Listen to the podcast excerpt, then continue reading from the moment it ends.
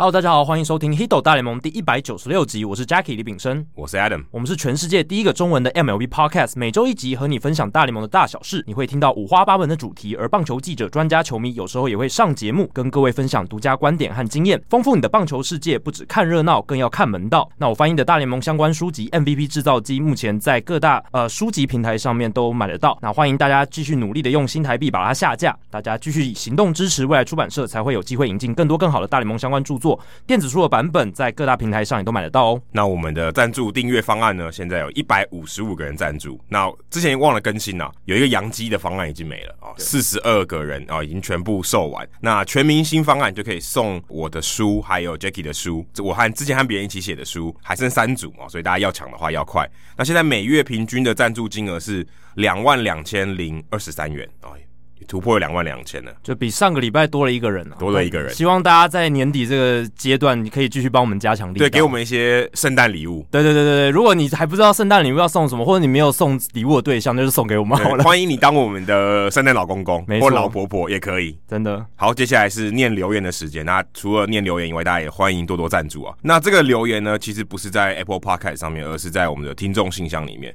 那其实我们在在讲这个留言之前，我们跟大家鼓励一下，如果你在听众信箱里面想要聊一下你自己的故事或给我们鼓励的话，也欢迎你复制一份到 Apple Podcast 的评论上面，让更多人可以看到。对我觉得，因为很多人他可能会看有没有节目可以听嘛，对，他可能会先去看评论。至少我会是这样，至少我会这样，我也至少我也是，对，至少会你会期待一下说，哦，这个节目大概是怎么样的调性，或是呃听众对他的反应是怎么样子。所以大家如果在那边留言的话，对我们来讲其实是个加分。对啊。像我看电影，我一定也是先去看评价，然后才决定说我到底要不要花我这两个小时的时间去看那一部电影。所以评价真的蛮重对吧、要啊？的。可是你留在这边的话，变成他一定要收听对才会知道你讲了什么，甚至他如果刚好错过那一集，他就可能永远都不会知道你讲什么。所以我会希望哦，如果大家是对我们节目的鼓励的话，好事要让大家知道。对，因为我们发现听众信箱有很多人习惯在里面哦留非常多鼓励我们的话，然后再再说他们的问题。那我们其实觉得这样有点可惜啦，就是那些鼓励的话，或者是讲你自己棒球故事的那一种，其实真的诶分享给更多人知道，我相信是会更好的。对，如果你愿意的话，也可以贴在社团里面，所以你嗯当可然以贴三个地方哦。对啊，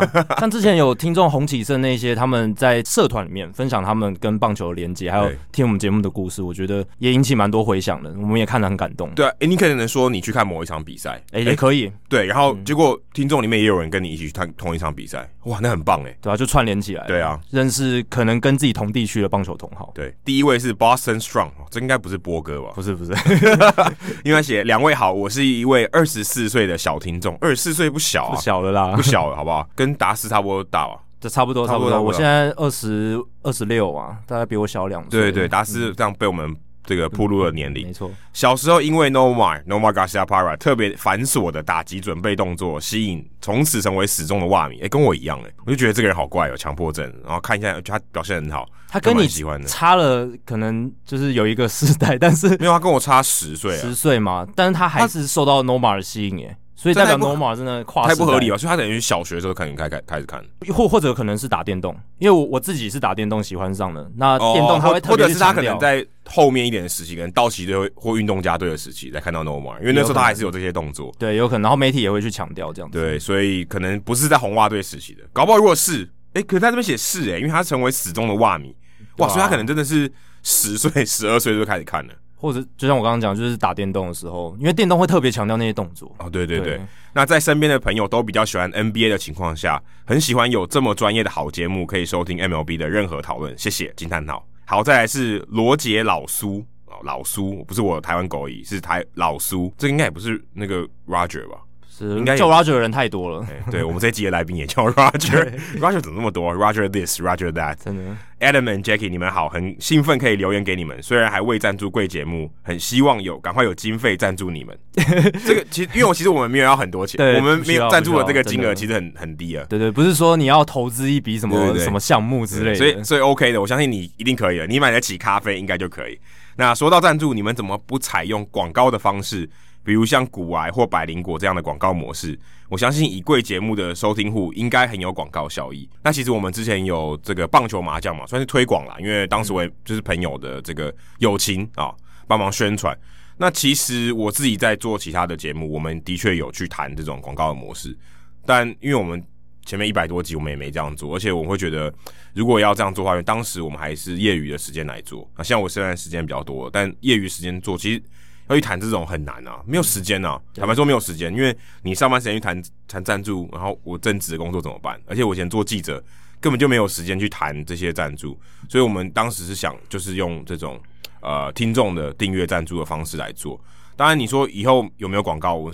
现在是不晓得，对但我们会比较希望是，诶、大家如果愿意赞助的话，我觉得更好。对好大家比较有参与感，我觉得也对我们一开始想要经营社群的这个心态，我觉得是比较有帮助的。那如果你有很多广告，你可能你会花很多时间去去做这些东西，去做一些提案，去跑这些厂商，我觉得是对我来讲当然是好事一件，可是我觉得比较花时间。那我我觉得们现在比较不希望把时间放在这上面。跟我们节目的基调还有我们的属性有一点关系啦，因为现在我觉得有些节目它像古玩或百灵国这种，它面向的是所有的大众，你任何人基本上你都会对在像他们聊的主题会有兴趣，他们的面面向的族群是很广。那我们相对来讲，我们的族群是比较小众一点。那其实这两种节目形态有各自的经营方式，因为你在美国可以看到很多，他们就是经营小小的社群，但他经营的是粉丝的铁度、他们的忠诚度，然后透过订阅赞助的方式，他不用人多，他一两千人就可以支持他一个节目对的啊收入了，可甚至我们可能全职来做，如果我们对今天赞助人数有一两千人，我们就可以全职来做《黑豆大联盟》这个对啊那节目那了。其实也不需要广告了。真的就不需要广告。那罗杰老师他提到的古埃百灵果，他们就是面向大众，所以他们靠的是就是流量流量，然后更多人来收听，然后他们借由推广可能好的产品，然后广告主他们想要推荐的产品，这样子来增加他们的收入。这样，所以我觉得这是分成两种。那我我们是比较属于经营这种小社群，或者是比较诶、次文化的这样子一个族群。而且如果大家有注意到，你会发现其实我们邀请蛮多厂商来自己来宣传。那我觉得其实你要说它是广告也 OK，对啊，但是我们没有广告合作的这种关系。但是我觉得也是帮助这些厂商哦，他们也是也在棒球界尽心尽力的，然后也好的厂商，我们希望让更多人可以知道，所以我觉得这样也不错啊，对不对？而且我们都是先认识那一些人之后，我们了解说，哎、他们产品怎么样，然后他们他们人怎么样，然后他们也了解我们的节目，哎、对啊他们听过我们的节目，我们建立一个互信的关系，彼此了解。那这样子来上节目聊天，我们建立一个友谊的关系，然后也把好的东西推荐给我们的听众，我们也认同这样子的产品，这样子我觉得是都是双赢的一个做法。对啊，不要那么像广告嘛，我觉得提供好的内容给大家，我觉得比较重要了。对，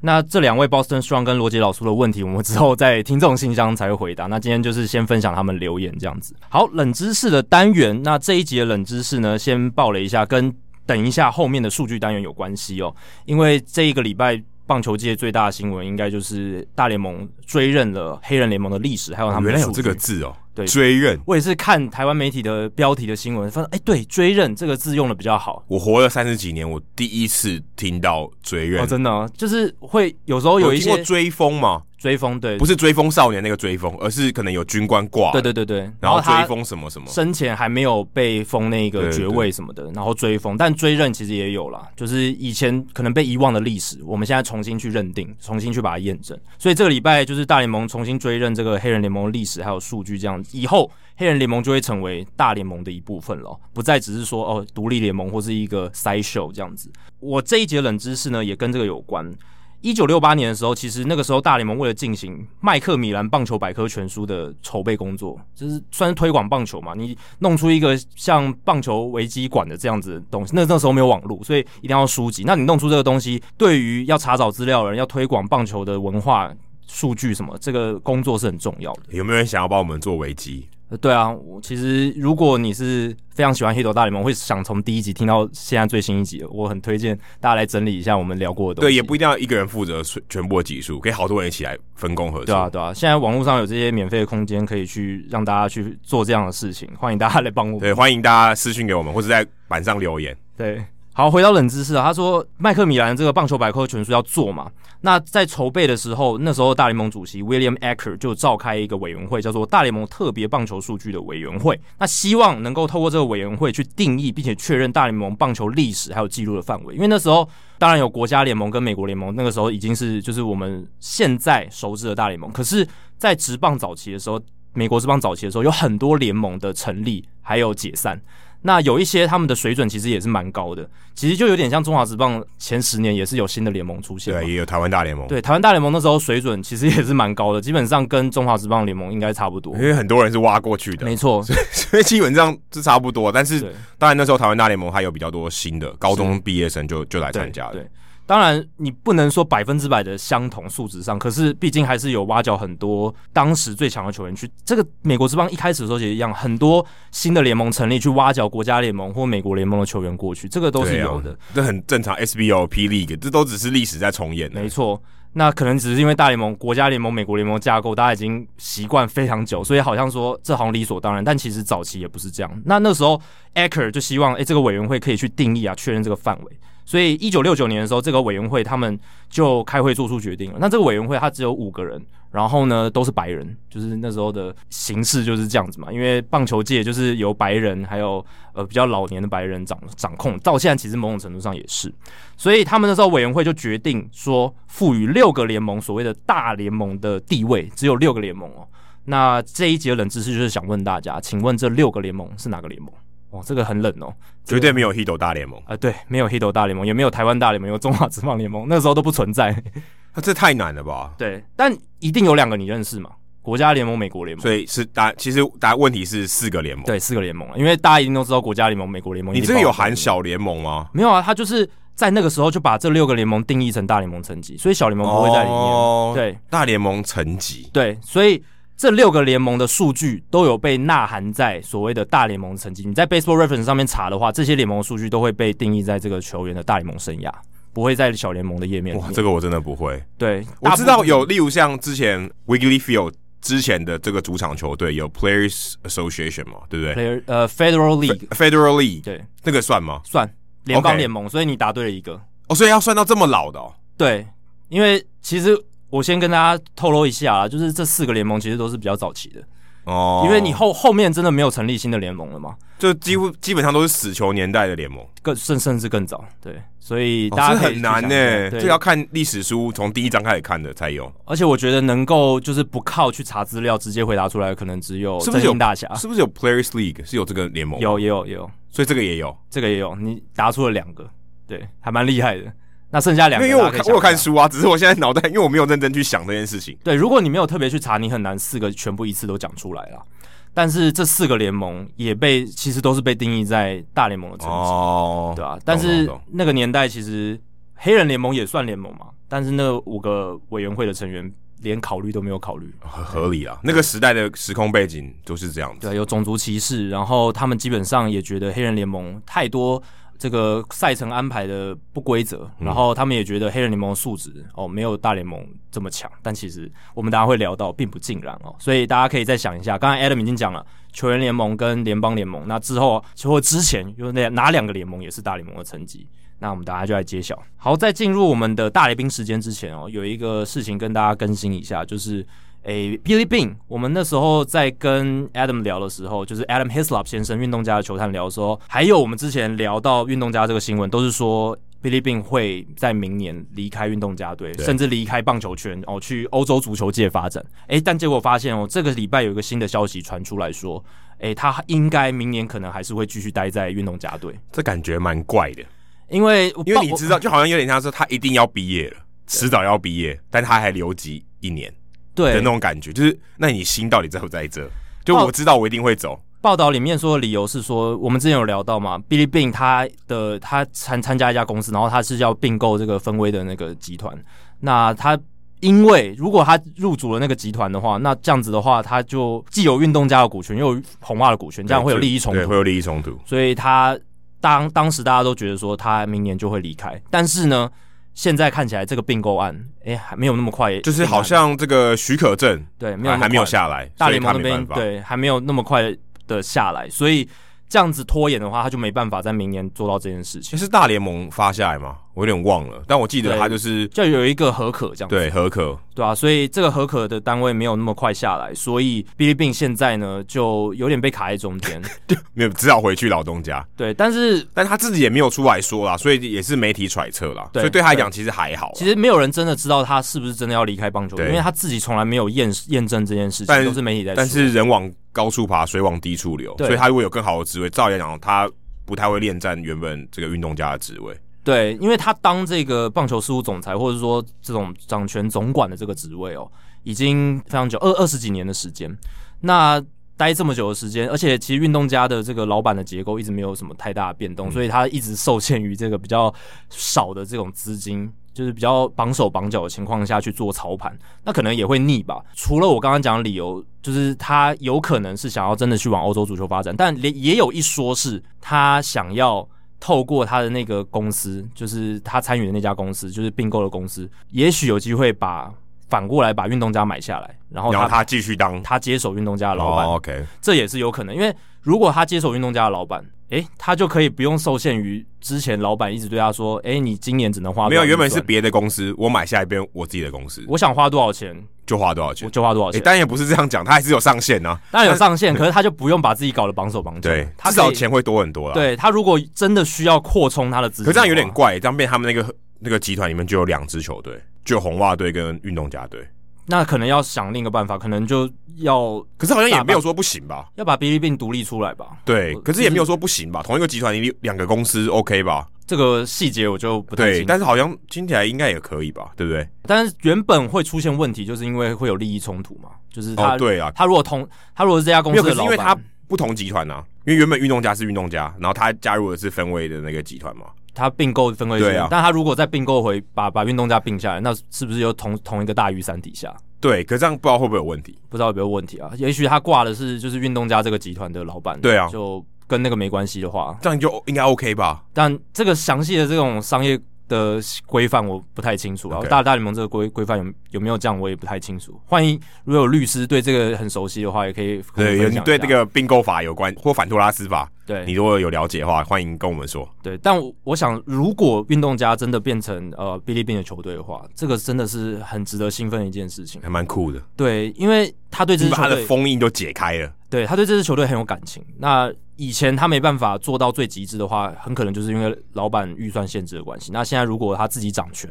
他能够把这支球队带到什么样的程度，然后能不能突破他原本不能突破的事情，就是总冠军这件事。哦，就可以值得期待啦。因为以前大家会说，诶，哔哩哔哩他一直虽然他评价很好，可是一直没拿冠军。有人就会说啊，他就是没有总冠军的总管，他被高估了。他那个魔球啦、电影啦，都是在美化他什么的，他其实没那么强。但我其实觉得不是这样啦，他有他的限制在。那他如果掌权证明这件事的话，也许就能够消除所有的疑虑了。毕竟冠军说话就是比较大声，真的，这是真的。对啊，你就算你前面做的再不好，你拿过一座冠军，你的那个标签就不一样，对对就是冠军总管的。对对对，这真的差很多啊。真的好，那这一集我们是大来宾时间，而且这集大来宾时间的内容也是邀请到来宾也是非常厉害哦，是匹兹堡海盗队环太平洋区的督导资深球探江瑞燕先生 Roger，他的名英文名字叫 Roger，就是我们刚刚前面提到太多棒球界的人士英文名字叫 Roger，了我们之前也邀请到冒控罗杰，他的这个英文名字也是 Roger。那这一次除了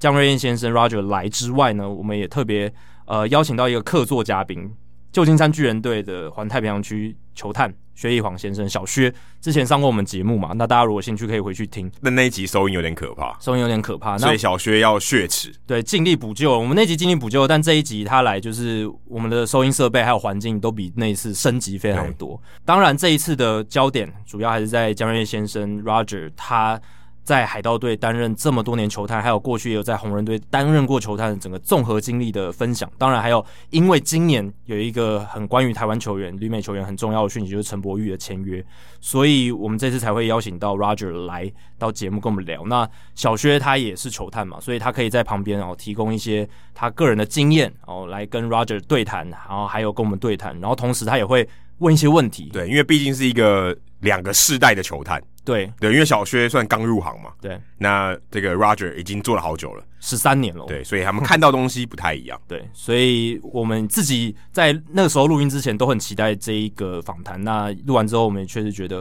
诶、也有收获，然后也是一段很精彩的访谈，在此分享给大家。那现在就是我们的大来宾时间。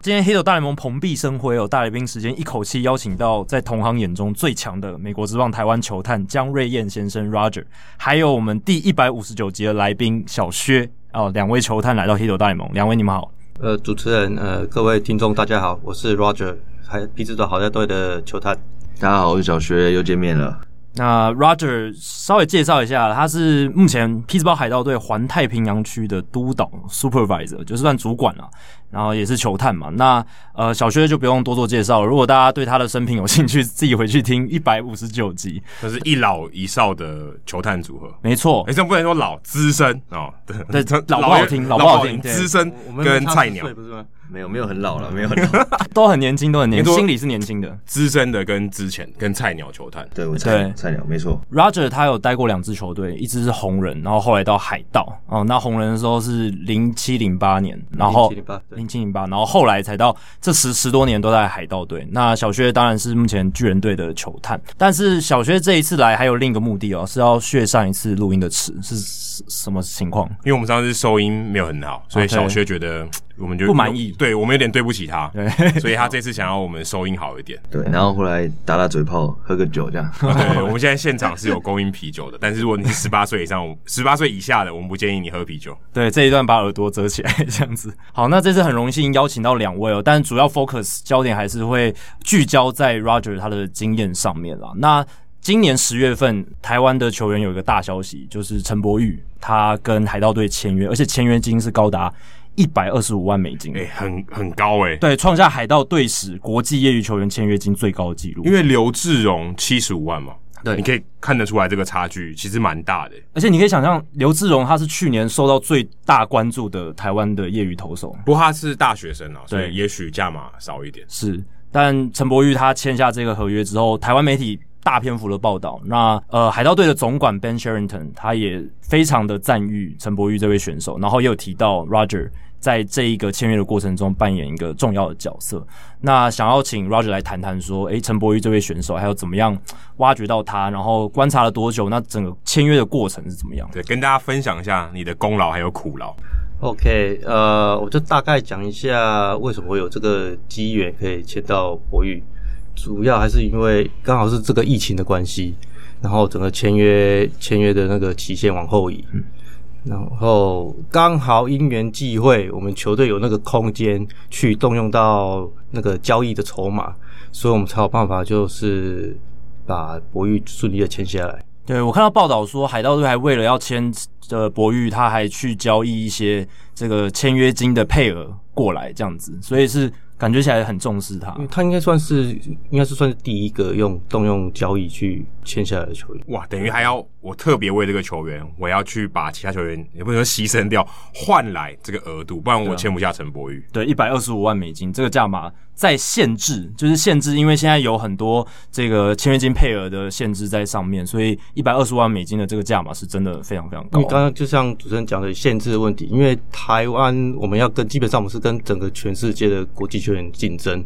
然后在拉丁美洲那边通常就是十三十四岁就会讲好价嘛，对，大家有一个默契。哇，十三十四岁对国中生而已，所以我们变成说，我们当年度的预算可能两三年前都已经被占用去了，所以亚洲这边要要要想办法去占用到那个抢到那个分配的资源的话，有一些难度存在，所以博玉才会说，这中间签约时间才会拖那么长，比较原因是这样。哇，可是能签到一百二十五万也是非常了不起。我们在录音之前有聊到说，你要说服你的总管或是你的管理阶层说，哎、麻烦这个球员一百二十五万愿不愿意买单？就当然结果是算成交嘛，就是等于这个 Roger 把他的这个呃目标物啊锁定下来。可是这个也很不容易，啊整个过程是是怎么样的一个过程？蛮多听众朋友应该很好奇说，球探怎么样接触球员，然后怎么样把这个东西 promote 给他的老板？当然我们在看，因为我们要追踪一个球员，不可能说当下一看上面看一看看一眼就决定。我们一个球员基本上会从国三开始就慢慢追踪，像国国育我们是国，我印象中应该是国二还是国三就已经开始慢慢追踪，然后跟他们就是家长、球员之间建立一些基本的关系，然后长持续在这几年看他怎么怎么成长，到最后我们收集所有资料呈现给上面方 office 的时候，他才了呃，这了解这个球员的时候，他才有办法说下最大的决定。对我看报道说，那个最终的报告是二十五页的长度，不不是，应该是应该是说这行距很大，对不 对一页只有十行，研究生写论文都有这个 paper 对，就是或者标点符号很 多。那个应该是二十五个人写过他的报告，哦，不是说二十五张纸啦，是二十那二十五人都，都是 Roger 吗？不是写了25次这样不是不是不是不是，所以有很多不同的球探都看过很多不同的球他。 探有看，因为你看一个球员，我们希望，当然你在评估球员的时候，你不可能只有单方一个一个一个意见嘛，对一定综合很多不同的意见，综合起来到，然后决策者才会决策说你要不要做这个决定。嗯，所以我们总共我们亲眼看过的应该有至少有五 个国际部的大头，至少有五个，然后五五个，然后包括你，然后还有，因为疫情的关系，我们做很多 video scouting，所以我们拉丁的球探也有来看 video 来做这写报告。等等，所以有二十五个人看过陈柏宇，才决定要签下来。应该至少有二十五个，这是至少 哦，然后因为我不这也知道，哎太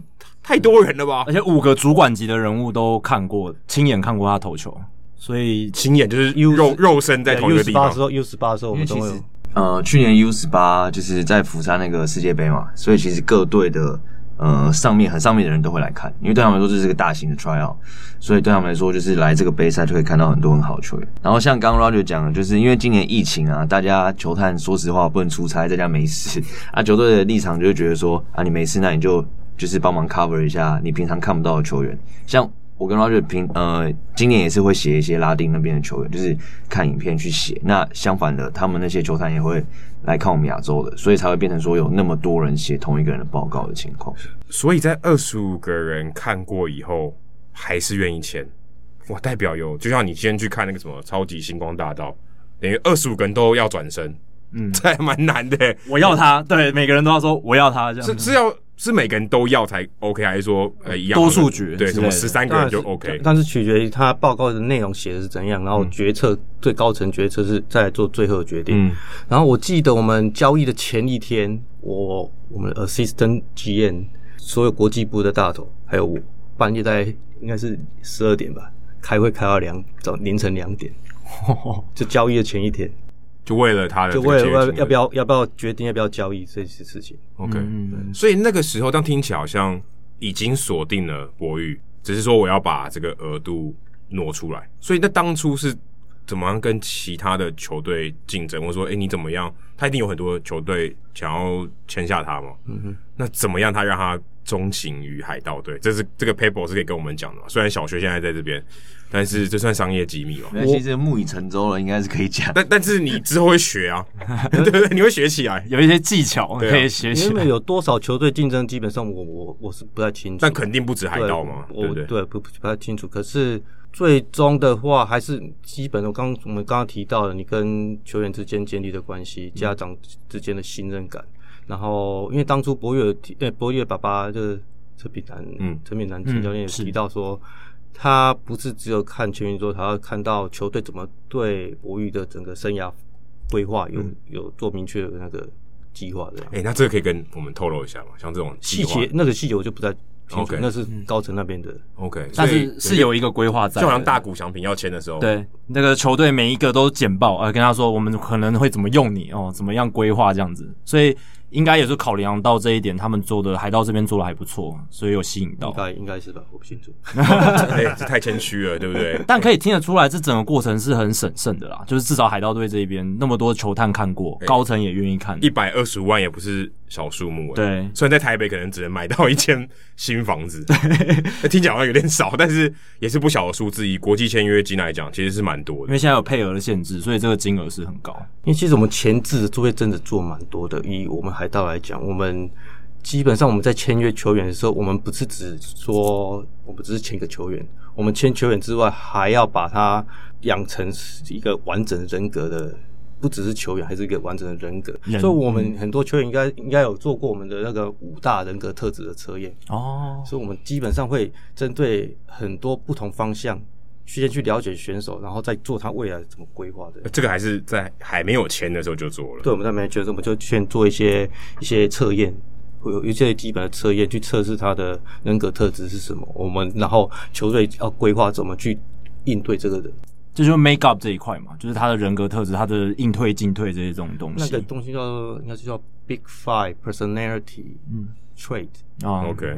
就特性五大 traits，人格特质对特性这样子。那去年海盗队还有签郑宗哲嗯嘛，七月的时候，那这两个球员的一个是一投手，博玉是投手，那宗哲是打者，那身材上也不太一样哦嗯。博玉的身材非常好，嗯那非常高大，对，那宗哲就没有相对来讲没那么出色，那跟小薛差不多，，哎他们之前真的有拿我跟曾哲比过是不是哎？呦，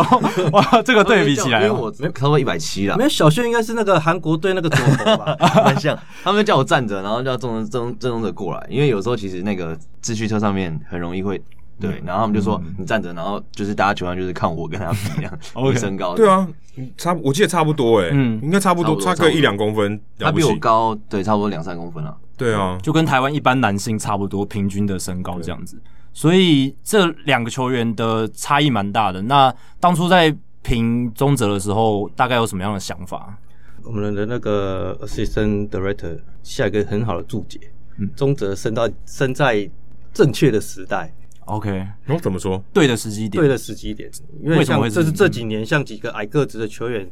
，Dustin Pedroia，哦 Pedroia 然后 Altuve 还有谁啊？Sube，Mickey Betts， ，Mookie OK， Betts Mookie Mookie Betts Betts，然后还有谁？反正几个比较矮个子的球员都慢慢打出来，所以有变成对说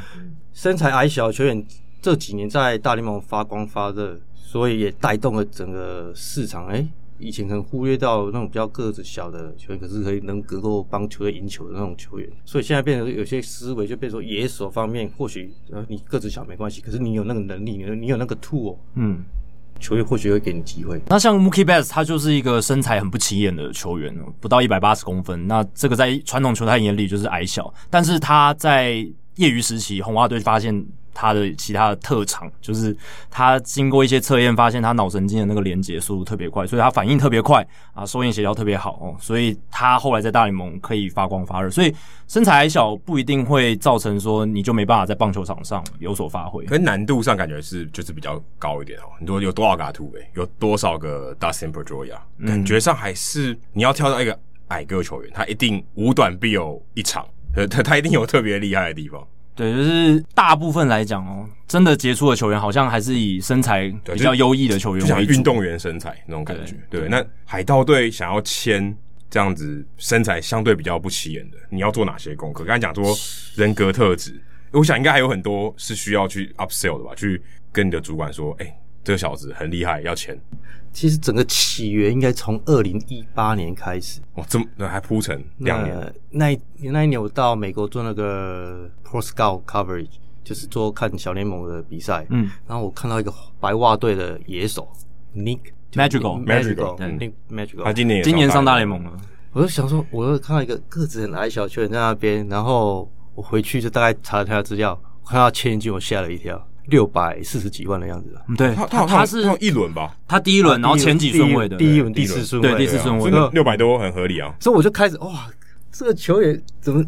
一百？那时候才他资料是六呃五尺七还是五尺八？对呃对，他很矮，我想哇靠，这个球员这样可以签到六百多万，那我就开始跟我们的学生德瑞讨论说，诶，这个球员既然可以的话，那中者这种类型的球员，为什么我们不尝试看看这样？哇，所以他把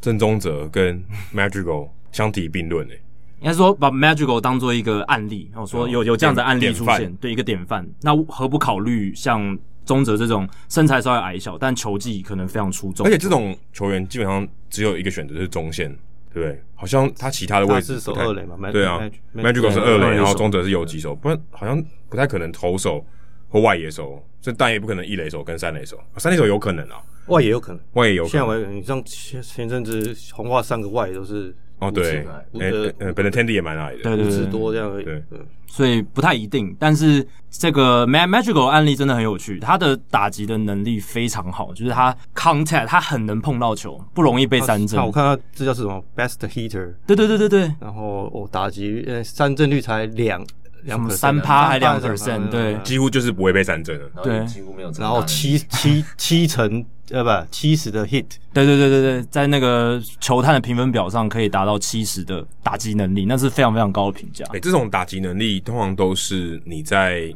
比如说你现在在业余时期就已经可以看到一些东西，还是说这些东西，其实像 Mookie Betts 或是像什么 Francisco Lindor，他们在小联盟的时候其实也没怎么 power，坦白说也没怎么 power。对然后哎、诶慢慢他可能上了大联盟，不知道找到什么东西。那这种像后天的这种培养，那球探是怎么看？就是说中泽或者博玉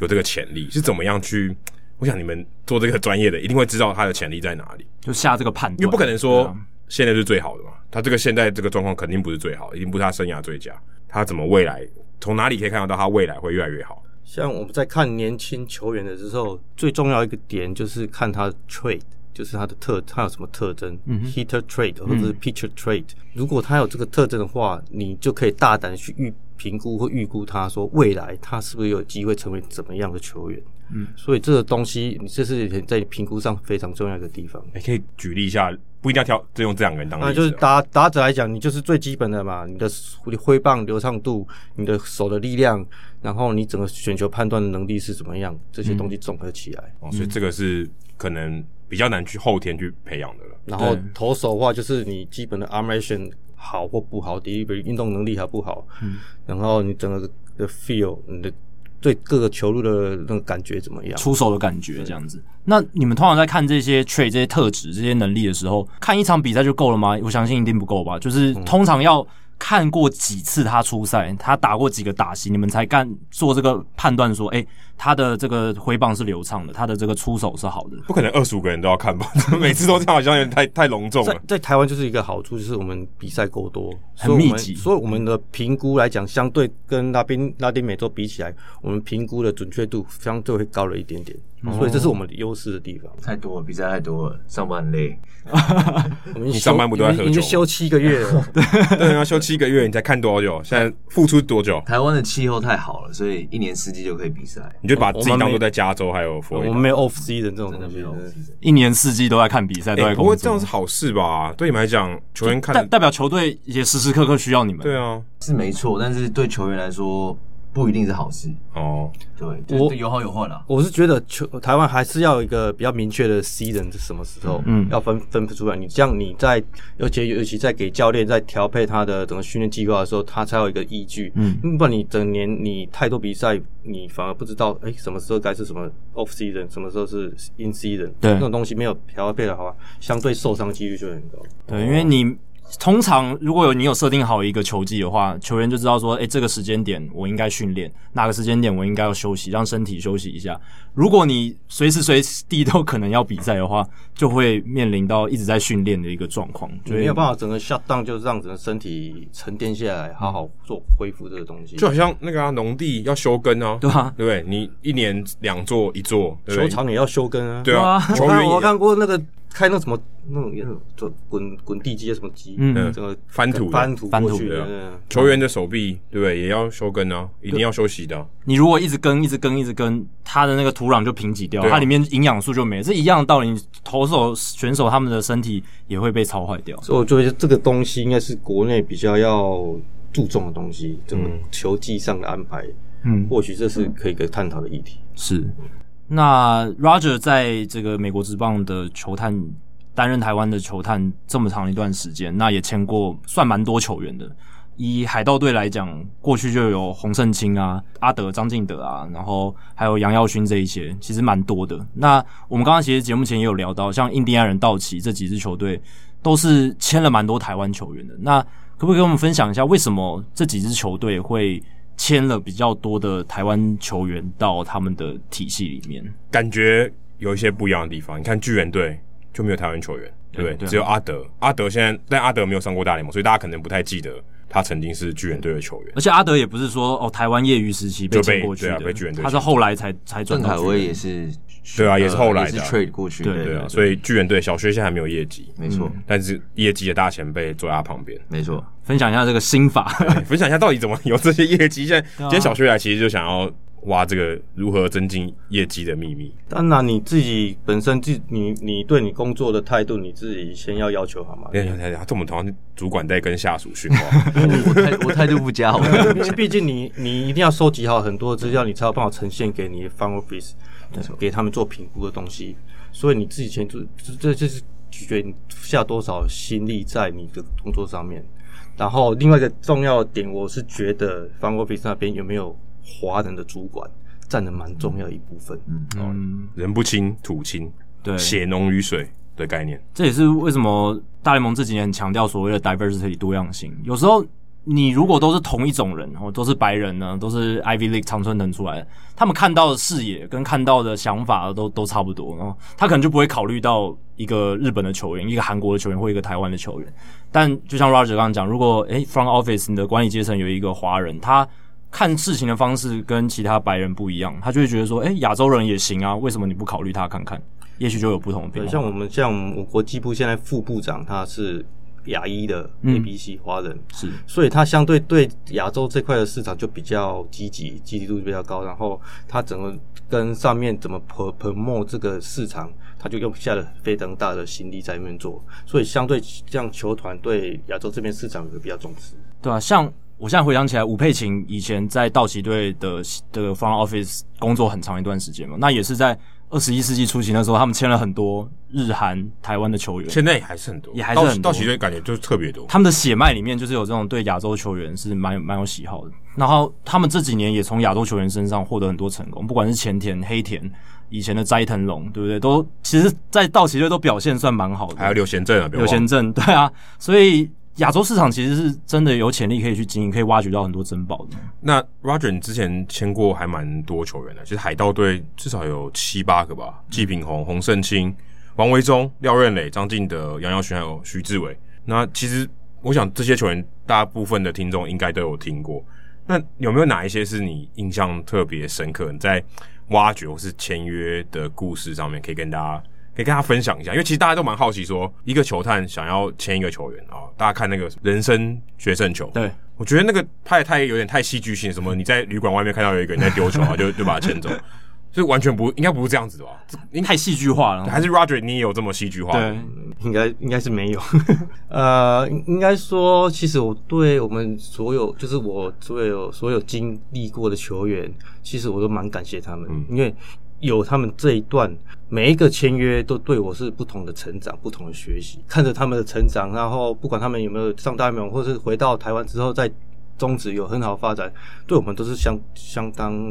感到欣慰的回馈。嗯，所以也就是感觉每一段过程就是酸甜苦辣，我们都有经历过。哪一个哪一个酸甜苦辣最多？哎、我蛮想问，就是当初签杨耀勋的过程，因为我觉得那个哦对我杨耀勋对蛮特别的杨，耀勋很特别，因为杨耀勋其实在海盗队的时间很短，对，而且他是因为在日本其实是有一段成功之后，然后又被就是又去美国，因为我觉得蛮蛮特别的案子，蛮想听听看。因为他算是我们第一个从日职签过去的球员。然后当时候就是因为毕竟他是强力的左投嘛，左投毕竟还有比较吃香的地方，所以那时候我们才决定说来放手一搏看看，是不是还有机会让他那个球感回来的。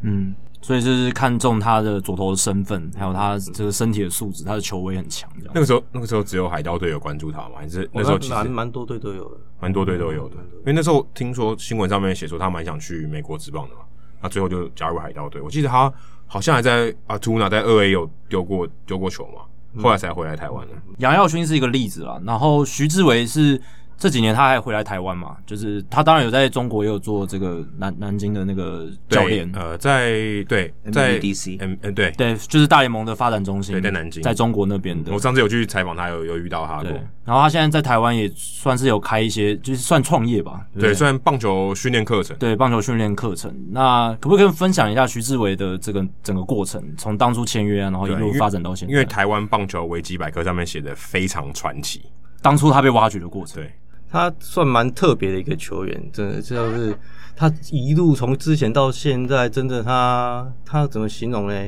因为我我记得我印象中第一次看到应该是在国国三吧，嗯，他国三的时候嗯，应该是国三的时候，然后那时候印象中就是有 power 的左打这样，然后因缘际会就是就是一中间一些波折，他没办法打比赛，所以刚好有这个机会，他也愿意尝试这个机会，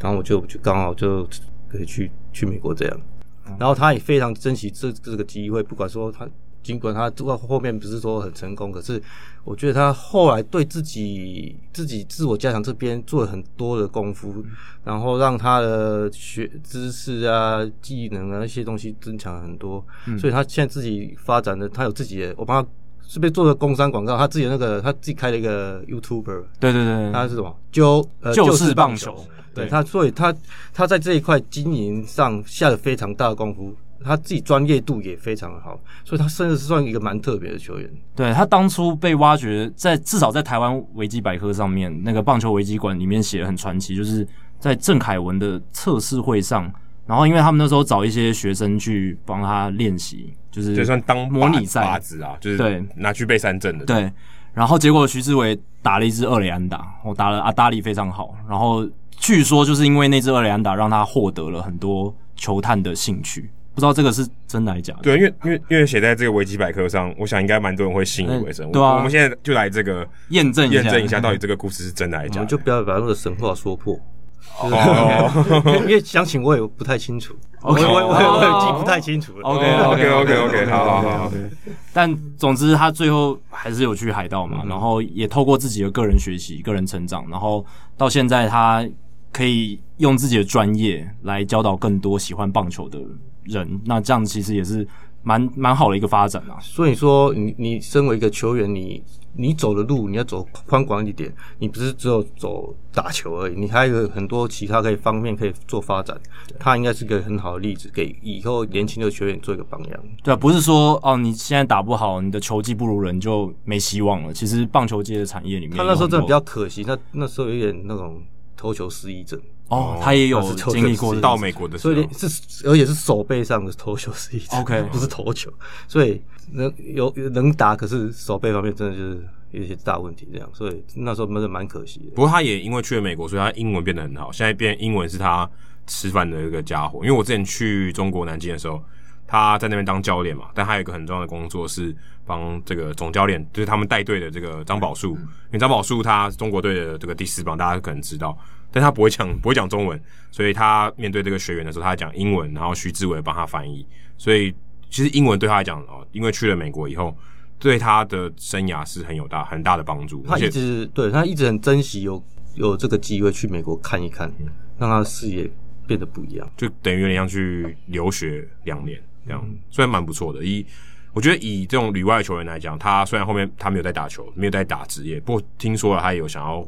有机会可以争取一下，有没有看有职业的机会？嗯但目前他当然是没有打职业队，那也没有在这个业余的城棒队，但。以他这样的发展，其实算还蛮不错的。对啊，不是说每个人去留学都可以学出一番成就，你要够认真，你自己要够努力。那徐志伟就是一个蛮好的典范，这样子。好，那 Roger 他在这个台湾。在美国职棒的球探的工作岗位十三年，这个是非常非常罕见的一件事情，所以我们也想特别想了解一下说这十三年来，你觉得大联盟至少在亚太区的这个球探工作有没有什么样性质上的变化？因为这几年我们看到呃有这个 Stacks 的数据啊，然后科学这个棒球的科学工具越来越多元了，那资讯也越来越发达，网络上的资料哦，分析的文章也越来越多。那对于身为亚太区的球探的工作内容性质上，你觉得有没有什么影响对，？因为这个问小学不准，因为小学是新世代的球探，已他经是新时代了，他没有经历过前面的这个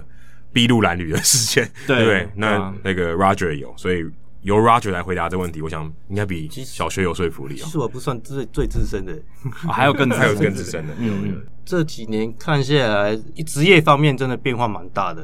而且这些最近这些新的数据，然后机器仪器这样出来，还有影片，整个职业球探的生态那边变化蛮大的。可是业余方面，感觉上变动还是小了一点。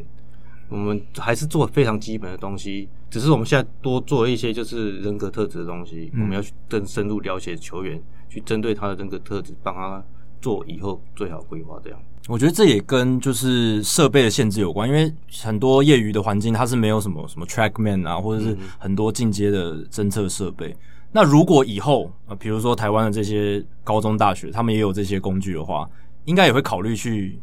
用这些资料吧？还可是是嗯现阶段，其实很多大联盟球队还是一半一半，嗯数据跟球探还是一半一半，因为毕竟机器看的东西跟人眼看的东西还是不一样，两个综合起来，整个客观的客观度会比较好一点。 对，哎、那人眼能看到的东西，机器看不到，那是什么东西？我记得一些资深的球探跟我讲，就是你要去感觉到这个球员，你是看《小王子》那个格言吧？真正重要的东西是看不见的。 那你要 你要你要用你要你自己去体会，你要去感觉这个球员有没有那个能力，有没有那个特质存在。还有心态吧，就是这个球员他的心态是不是心理素质够不够心强理？素质是机器看不到的东西。这这是真的。可以跟我们分享一下要怎么要怎么看？如果今天有一些听众朋友也想要成为球探啊，他想要培养这个眼睛敏锐度哎敏锐度这个眼睛这个观察力，也许小学也需要，我不知道。不要不要，听众不要来抢我们工作。 哎、不一定啊，有很多球团现在还没有在台湾的球探啊，对不对？我他听了之后，哎、就是想说我们也来开一个新的对啊，集有区机会啊，哎、越多在台湾的球探应该越好吧？对你们来讲越好，代表大家会更重视这边的军备竞赛，对不以对？后改国际选秀，搞不好真的就越来越多球员。对啊， 所以国际选秀的话，所以其实现在 Roger 跟大家分享一下，要怎么样培养这个敏锐度，有没有一些实例可以给我们参考？我们不用点名是谁，对，但有没有什么你看到觉得，哎、这个可以提供给大家参考一下的例那你子？像这种东西，就是变成机器没办法，你就是机器没办法看到的，你就是要亲自去呃去那个现场看。我们看的不是只有你场上的所有的东西而已，有时候你甚至你一个动作完之后，你的反应，一个球打出去之后你的反应，或者是你在场下在休息区的一些互动，其实我这些东西都都是我们随时呃时时刻刻在注意的东西。所以有时候球员你自己在场上，你要要求自己。无时无刻都要把自己的最好的一面表现出来，因因哎为为他们他们可能不知道，他们以为说我投进好球带，球速很快，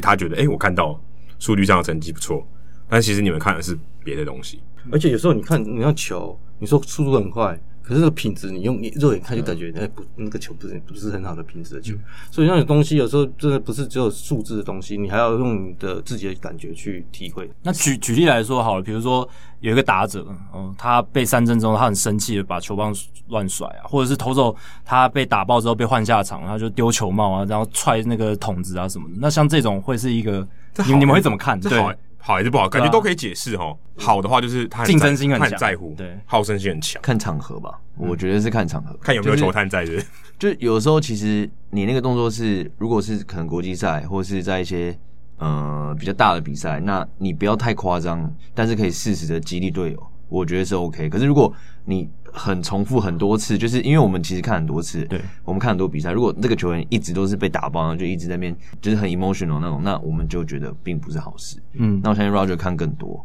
对，像小薛、小薛、小薛说的，就是那个东西，真的是你当下是激励你的队友，还是只是你发泄你自己的情绪？那个东西就是完全不一样。嗯，然后你你这种东西是习惯性，还是就是意识情境下发生的东西，那有不同的东西，所以我会。比较客观去判断，然后事后我们还好还去问一下，呃，到底发生什么事？嗯，像林玉敏上次那一件事情，啊有没有？对，那像这种，如果说你说很 emotional，那情绪化，你会觉得说，这对未他的未来可能是什么样的不好的地方，或者说有一些负面的影响？你就觉得，也许他真的天赋条件很好，可是他这个在这个心理这边，你觉得不 OK，或没或你不满意啦，那你有可能会选择说，哎、那我放弃掉这个。可是这个一定有一个它后续的效应嘛，因为你评估可能会带你对，可能会对你带来负面的影响。那这个影响会是什么？所以就像刚刚我我们一开始说的，我们要更了解选手，所以我们一开始你就要做一些，像我们就会做一些测验，去跟他接触，去跟他互动，你才能了解这个选手。当下他发生那些事情的时候，你才有办法判断判断说这个东西到底是正面的是负面的。这样就例如像刚才讲，可能抗压性，那这个东西抗压性，你说刚才那小地方是可以连接到他未来。假设他真的有机会旅美，他很需要抗压性，因为他如果没有抗压性，他也许就没有有一个成功的这个生涯，是有这样的关联吗？还是说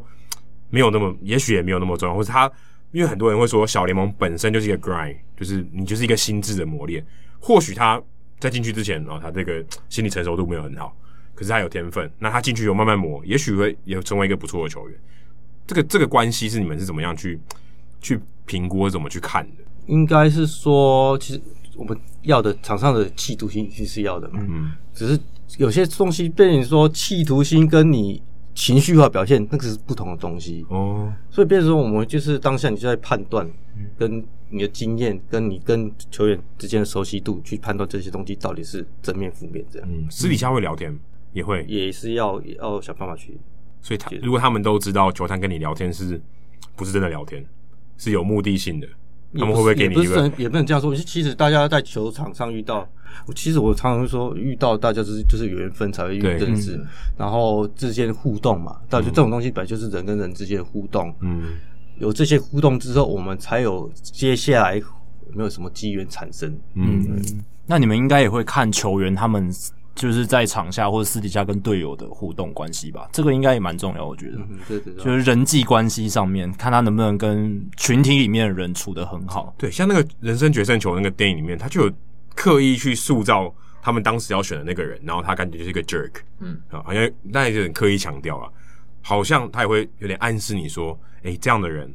或许球探只能看到表面啊，打得很好，但私底下就是一个非常糟的队友。那可是你看篮球、棒球也是有那种，也不是说糟队友啊，就是很我行我素的队友，你他也是可以打到大联盟嘛，对不对？所以，一个心理素质好的人，也许对台湾的球员来讲，可能他的这个旅美的生涯会更顺遂吗？还是说不一定我觉得会，会我？觉得没有，就因为我觉得基本上我们台湾球员去那边能力方面不是问题，嗯重要是你的人格特质、你的抗压性跟你的个性怎么去适应那边的文化环境，跟人家竞争，这是比较重要的地方。像王维忠、像阿德，其实都蛮乐天的哦。哦，不是那个乐天，哦，不是乐天讨厌的乐天，没有在打广告的，没有在广告。感觉上，因为我跟他都有访问过，也私底下都有相处过，他们感觉就是蛮正面的。啊虽然他们会遇到低潮，这是一定会的，可他们都可以至少在表现出来，感觉都是蛮正面去看待他们面现在接下来面对的事情。就比较笑笑的去看这样子。对，然后感觉也都比较比较外向啊。如果简单的二分法，内向跟外向，感觉上是比较比较外向。像这种东西都是你们在签约的时候都都会都会去注意到。他可能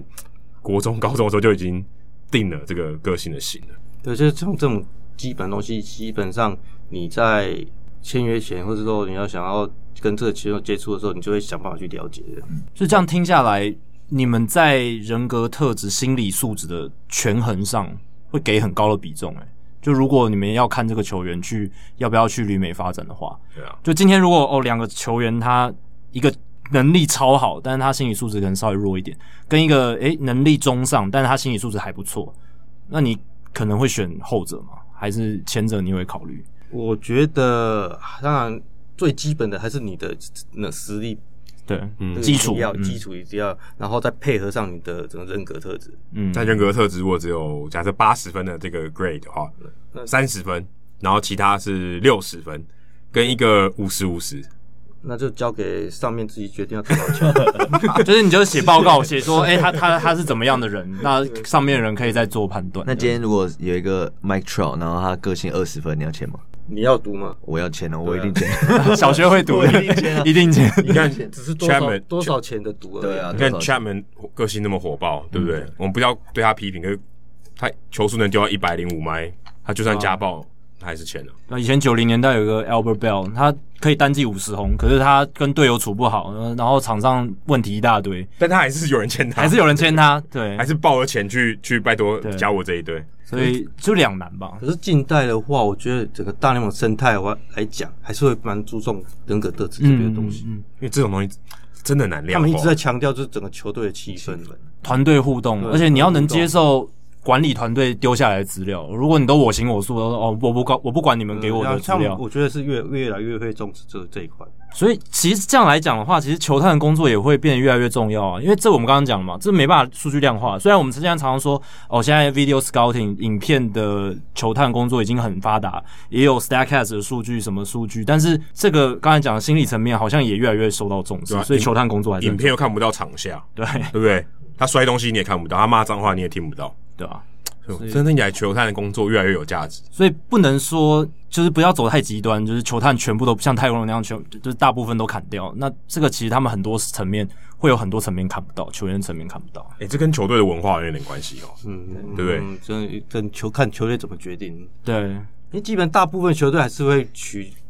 一半一半，嗯，因为你还是很多东西需要球探去深入了解，才有办法了解这个球员。毕竟还是人的工作哈。对，这种看数据筛选或看影片筛而且你选，最最基本上，你你打者在看球是用人的肉眼在看，不是用机械机器 在看。没错，对啊，所以你机器看的东西不是肉眼看到的东西。嗯，而且选手时时刻刻随时都会受到情绪的影响哦，场上一些细微的变化，它影响他心情。哎、对啊，毕竟打球是人啊、你今天跟女朋友吵架，跟你老婆吵架，你打不好，其实蛮正常的。对啊对，你在职场上你都会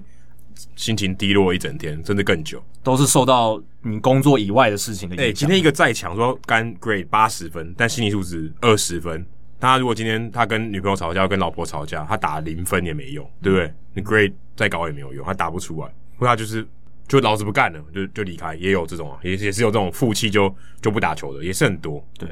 ，Roger 他的生涯还有另一个特点，就是他待过两支球队，一个红人，一个海盗。那想请 Roger 来跟我们分享一下说这两支球队你自己在担任球探的时候，你有没有发现有没有什么经营策略上的不同？就是红人队或者是海盗队，他们对亚洲市场是不是特别重视啊？还是哦，他们在球探的这个报告、这个聆听上面有没有什么不一样的感觉？或者红人队就没有做这个 心理素质的这个测验，因为十几年前的话，那时候有这个机缘展开这个球探工作，是就是也其实也因为那王建民的关系，嗯那时候那时候是王建民关系，所以他有很多那时候才有很多美国的球队想要来亚洲这个市场。可是那个时候，那个我印象中他我们还是比较着重在基本看球那些步骤上面，没有对对心理素质这边东西还没有那么加、那么强调。后来这段时间，尤其最近五年，对这些东西强调度越来越重。那嗯你当时从红人转到海盗的时候，有没有觉得哪里不一样？因为毕竟两家不一样的公司嘛，就对在那个 moment 的时候，还是你觉得还好？当然还是看嗯 Fun Office 怎么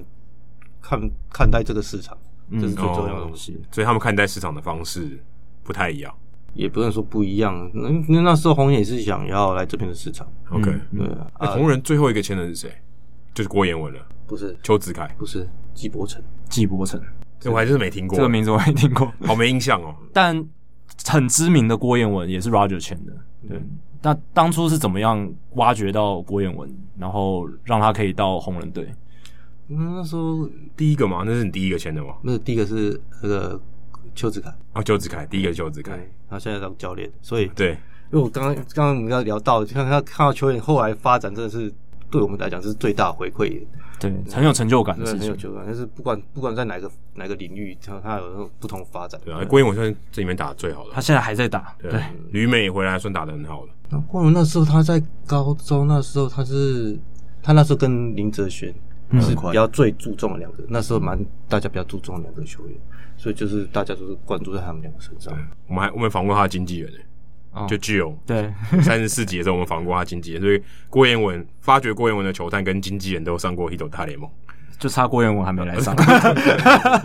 应该有机会找他来聊一下对 Roger 还有 Gio 的想法之类的。所以，对啊，郭彦文后来虽然没有在美国职棒打上去，但是回来台湾之后是打得非常好，至少这几年跟着拉米狗还有乐天，其实都打得还不错，这样子。海盗队其实这几年也面临了一些变革嘛，尤其是总管换人这件事情，在去年发生这件事，Ben Sherrington 上任，对，红袜体系来的啊，对，有点不太一样。原本从很会花钱的球队，哎对，现在到比较中产阶级的。对，Ben Sherrington 他自己要调试一下，来到比较小市场一点的球队这样子。那 Roger 你自己觉得说，诶，你之前在海盗队那么长一段时间换总管了，诶，老算是老老板换人的感觉。那他在这个你们的指挥调度上有没有什么样的变化？目前来讲，我是没有觉得很大的变化，可是我们评分的那个系统上面有做一些改变，嗯哦球探对评分对的，对对对，可是其他方面我是觉得差不多，没有什么大的变化。哼，所以他也没有说哦，我们现在明年可能要特别关注台湾市场或是日韩市场什么，没有，还好。其实博玉就是他做最大的决定，嗯哦目前上任来最大的决定。就嗯然后落在没台湾没有了他没有做决定，我们不肯交易啊。听说他好像蛮喜欢陈柏宇的嘛，对吧？对，报道里面有写说他他关注他很久，一然定后没有是 Roger 写的报告写得好，呃对哦对，还有其他他本人没有看过还他有吧？其他二当十时四个人写的，哦，其还有其他四个人写的，二十四个人写的哎、所以代表说小薛他没有另外二十四个人帮他写，有啦，其实陈柏宇也是我们那个时候 U 十八也是四五个大的也都很喜欢他，然后相信今年应该拉丁其他球他一定也有写，但是基本上这个就是海盗队出这个金额，基本上其他队应该是望尘莫及。绝对是很难，真的很难，因为这个这个金额真的他们非常非常有诚因为意，因为还而是且卡在国际签约的额度的对，因为问题。那个额度，因为陈柏宇这个金额是有国国际签约金限额之后，台湾出去最贵的。对，嗯就是等对于对林最志伟高价之后对最贵。然后尤其二零二一、二零二二又不能交易，对啊，唯一有机会、最有机会签就是是二零一九了。所以陈柏宇这样回头看，他算是真的很幸运哦。很幸运，再加上他自己是真的是有那个，我是觉得他有那个价值，也有那个能力。对，但在这个在这个情况下要签到这个价码，很真的蛮幸运的。没错对，你看，而且疫情的关系，大家勒紧裤带，哇，钱花的更保守一点，那居然可以签到这种合约的价码，真我的蛮相信不陈错。柏宇是基本上只要看过他的球队，一定都会想要签他，因为他是我当球探以来看过应该是最好的高中生你。现在没有用啊，人家已经签约啦、对啊，讲我对要干嘛？是就是讲讲个 屁话。缅怀一下嘛，缅怀一下，不因为我也行哦是吗？ 都追不到了，都死会了。我其对实不也对是从国三开始就看，因为那时候拉米狗就看过他。你国三还是他国三我？国三，呃，他 国三，他国三，那个时候我在拉米狗就看，我就说，哦，这个一看就是以后没有我的事，没有我们的事，因为我在拉我米对狗对，嘛为什么会？哦，你说没有你的事对，觉得一定是国外球队的对事，那时候他那时候觉得哦，他一定会一定是输。你那时候就太早放弃了。没有，还是一直都有追踪啊，因为对，那我时候说，如果你那时候就开始培养他，那你后来到巨人，他就跟你就跟你走。也我们也没有办法出到那么多钱啊， 是说真的，因为这个真的有限额，这个真的是非常难讲。对，一切真的都是很大部分都是靠缘分的，真的，但博玉他自己也把握的很好，没在错世界杯投的很好，他自真的是对啊，那他只有把握到他最好的时机，对对啊展现他自己的能力。就机会真的是留给准备好人，他准备好了，那他也在那个机会来临的时候发挥出来。对，而且他很健康，对，这个更重要。对，然这很重要。后加上他身体素质也算蛮好的，因为我很久之前还没签约之前，我就跟他爸爸说过，其实签不签约，我觉得这个都是看缘分，真的是看缘分。可是缘分，缘分是可以经营的。不，但你要你要先经营，你要对啊先努力，你要先该做的东西你要先做好，对啊后面真的就是看缘分。哎、可是这真的不容易，要经营缘分。你也不知道为什么会刚好遇到这个疫情会变这样，然后也对啊，而且刚好其他球队没钱。然后刚好又换 GM，就是对哎、对，非常新官喜欢他啊所以这种上任东三把这种火东。西真的很难讲。就真的都是可缘是分。最重要的东西是你自己球员自己本身要把自己准备好。对，你说两年前这些事情谁预想得到？没有一件事情哎、是预而且想的。回头看，其实陈柏宇跟海盗队签约，如果你不是业界的人，没有什么风声哦，对不对？对，之前好像没有什么消息说他们有特别看到这件事情。对不对？我我记得这个保保密的蛮好的哦对，我我们是真的到那个交易前前不久才开始在那边演你说怎么做会比较好。因为都没有风声，陈柏宇自己本人也没有，或是其他的媒体也没有你捕正风捉你影正常那个签约额度的时候，真的大家没有机会啊，嗯钱都花光了，没有机会啊。哦，所以基本上你好像在大家都没有大老二的时候，你出一个梅花二就赢了， 是这样的概念吗？就是大家已经、哦、我的牌最大了，对不对？没，你应该是说你要去，你当你如果真的喜欢这个球员，你当然在想各种不同的方法，说，哎、怎么是可以有机会可以完成这件事情？嗯对啊，但海海盗队本来钱也不够，但他们就是去交易到那个额度，然后争取到了博玉的加盟，所以也是试出了很大的诚意。对啊嗯而且也是对 Roger 很大的肯定的，欸愿意花一百二十五万去签一个 Roger 我觉得 OK 的人， 而且总管 Sherrington 也有在访问中直接点名到 Roger 的名字，对这个是还蛮让人值得骄傲的啦。这些很少签约的时候会直接点到球探的名字，球探通常是背后默默的英雄这样子，通常是比如说像 Mike Trout，他也是隔了十几年之后，他他球探当当年那个球探的新闻才被挖出来，那对当下其实是都没有人知道的。好，那其实今年刚刚已经有一直讲到，就是新冠肺炎疫情的影响。那我们也很好奇说，因为球探工作需要大量的出差，需要看比赛什么的。那在今年这个状况底下，新冠肺炎的疫情对 Roger 你的工作有造成什么样的冲击？具体上呢？然后今年就是视讯变多了。顾小孩时间 变 多，我们我们薪水减了很多，你哦，你们是有有调薪的哦。 哦，减薪、汇率，然后汇率啊我觉得汇汇率率，差然得后非常多出差费什么都没有。因为美金差美金原本可能算三十， 30现在现在28嗯二八还28.2就差很多。如果你就买美国的东西就好了啊，就很差。 对不我在对台湾也要只要生活，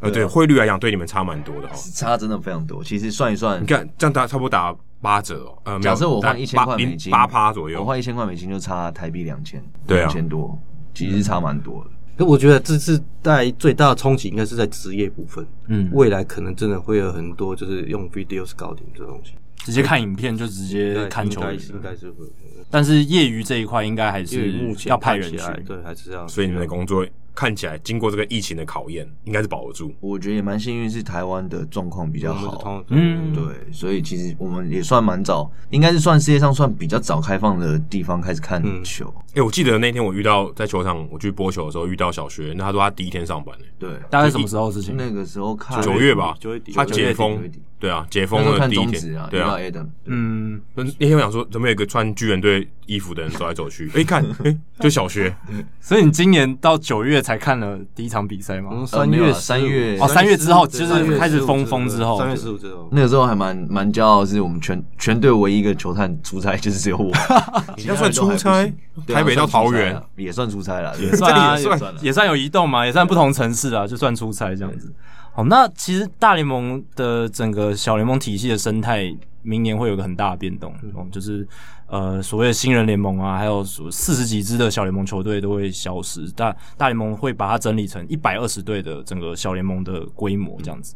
那这一个这么大的变革，Roger，你觉得会对于你的工作会造成什么影响吗？还是就是只有 Pro Scout 那边会比较受到影响？比较大的冲击可能是说未来你球员选球员方面，你可能就是一定要是 top 的球员，才有才有比较多机会，比较多机会去美国。 ，top 要多 top，刘志荣、陈柏宇，有这种是七十五万叫 top，嗯，所以以后那种中产阶级或者三十多的对就没有了，三四十的，我不要说用钱来讲，因为说你的能力来讲，嗯你应该至少要有办法每天先发等级那种球员。 就是我们讲的 everyday player，至你要少有到至少看一下哎、等一下至少啦你说的 everyday player 是大联盟等级的 everyday 对，你要 player，就你要未来你要预测他是不是未来是不是大联盟等级，没错，everyday player。那还蛮难的、就是你觉得他的潜力要达到那个地步才有机会，因为你以前的话，搞不好 French 就是有可能有有一些机会的球员，搞不好都有机会可以签。可是现在目前看起来，以后可能因为名额名额变变少少了，嗯你一定是只能选更 top 的球员而已。就是僧多粥少的概念。哎、对，对就可是如果说国际选秀，然后真的变开放了，那到底以你们两个的角度来看，对台湾的这些球员啊，有机会旅外的球员啊，不管是他的程度是最顶级的，还是次一等的啊，当然也是很好的球员，是可能对上的王牌投手，对他们的影响冲击会怎么样？搞不好现在有呃国中生啊，他搞不好是学校的王牌啊，搞不好以后要念古堡凭证的，搞不好他可以做三四年前可以可以先做一个准备，一个心理建设，让大家不会有这个不切实际的梦想啊，会未来可能会怎么样的发展？对，我觉得要先解释一下，就是现在现在选秀大联盟选秀是只有在美国的业余球员还有这个波多黎各才能参与他们的选秀。那未来大联盟朝向方向就是会设计一个国际的选秀，那把一些国家纳进来，那这些球员大联盟球队可以去选，有点像是呃美国业余业余选秀那个样子。没有，就把台湾当成第五十一周了。对，对对对，就是等于把台湾纳入他们的这个选秀的范围里面。但可能日韩没有人愿意选啊，因为他可能会加入他自己国家的联盟，他选他有选他不去嘛，因为他给他签约金没那么好，所以他很有可能不去。在台湾比较比较不一样，对，大联盟未来有可能会把台湾归纳在他们的国际选秀范围里面。所以变成说，相对你球探前置做工作变得更要做更扎实一点。日韩你说别别不是说没有机会，嗯你但是你一定要去跟更早跟球员接触，你才要知道他的他的意愿是什么样。相对台湾也是一样。对，我觉得啦，整个国际选秀的话，对台湾冲击我觉得比较不好。我个人是是觉得这负样面比的，较负你面觉得是负我不面知？道小学那边是觉得怎么样，我觉得是负面，因为你要竞争的基本上拉美会去选嘛，拉丁美洲然后的丁美洲会欧洲会被纳进去对拉嗯丁美洲、澳洲、亚洲。嗯那其实台湾有一个最吃亏就是我们十八岁才能签，那其他你同一起选秀的可能就十六岁，有些可能十三、十四岁就谈好哎了，嗯那年龄上当然就是你就是已经输人家两年嘛，除非你真的要在十八岁的时候已经是完胜人家十六岁非常多，那比较有机会。所成以熟度不要变得很高，这样。对，不然其实那个期待度真的是有差，所以我觉得对台湾来讲是所比以相较对负面的应。该说相对选手，你自我要求要更更加强没错，尤其在高中这段时间，你怎么样加强自我加强这块东西要变得更重要。哇，所以他们高中压力变得很大、哎，对不对？如高果你有中你如果你有旅外的话十六到十八，如果你有旅外旅美的梦想的话，你自己自我要求这东西要更加强。嗯，而且要关注一下现在大联盟他们在这个规章上面的设定有没有要改变了。以前你是跟台湾所有的选手、青棒选手比，现在你是跟美国五十州的所有人比，还有包括波多黎各。拉丁美洲、世界上美美国是分开的，哦，对，哦它分开分开对分开，哦，那是就还好。跟拉丁美洲、欧洲那些比哦，对对对对，对可是钱的方面呢，是算在一起现的吗在不知道怎么，现在还不知道，还玩玩法细项还不知道没，对嗯细 OK 项还没。就是他应该跟跟美国一样有一个第几轮有一个 slot 多少哦，所以刚刚应该这样讲，应该不是美国五十一州，是其他非美国以外的混在一起选。对。对，哦就是一个美国的本土的业余选秀那还好那，听然起来后一个好像还国际的好啊业余选秀这那样。可能就是跟拉美的人基本上拉美就是最大的是最大的竞争者对手，对，那拉美的优势就是他们离美国近，哦嗯文化相相对来讲比我们更相近一点。呃小没有，应该是刚刚小薛说他们从十六岁，他们对基本上参加国际选秀是十六岁，是，我们这边因为是高中毕业，所以应该是十八岁，嗯，所以这个有些差异在哎，那有边。有可以高中没有毕业就可以就可以去的吗？有没有什么方法？ 就是会郭宏志条款那种，这个不好说，他不好，他们不好好不好说他们一片不好沉说因为默基。本上就是就是规定嘛，规定是的要那边，我们也也要要照规定走。 对，我们其实也不会想要去破坏这个。对对对对。但这个就是台湾球员他们要自己做的功课啦。那大联盟未来制度规章上有任何的改变，那自己就是要去做调试，而且要超前部署。嗯、你要超前部署的方法就是你要提前了解现在。可能小六生，嗯哎对啊，小六生其实就要注意可 了。是可是其实其实这个基本上就是你球员该做的事情，对本来就是你球员该做的事情，你如果想要旅外，你就要做这些对，现在事。变成说你就是要更我自我充实，更更加努力这样。嗯，就是未来的世界竞争越来越激烈对，。以后不是只有台湾进的战场，不是竞争对手不是只有台湾人哦。对啊，所以这个东西就是希望台湾选手能够继续加油了。但我们这几年也看到台湾的业余球员还是还蛮受到大联盟球团看重的，所以以后应该还是有很多机会看到我们台湾选手赴美然后发光发热的机会了。啊那今天时间也差不多了，非常感谢 Roger 还有小薛哦来到 Hito 大联盟的节目，跟我们分享。这些球探工作的甘苦啊，还有一些台湾球员进来的一些趋势，这样非常感谢两位。谢谢，谢谢 谢。谢。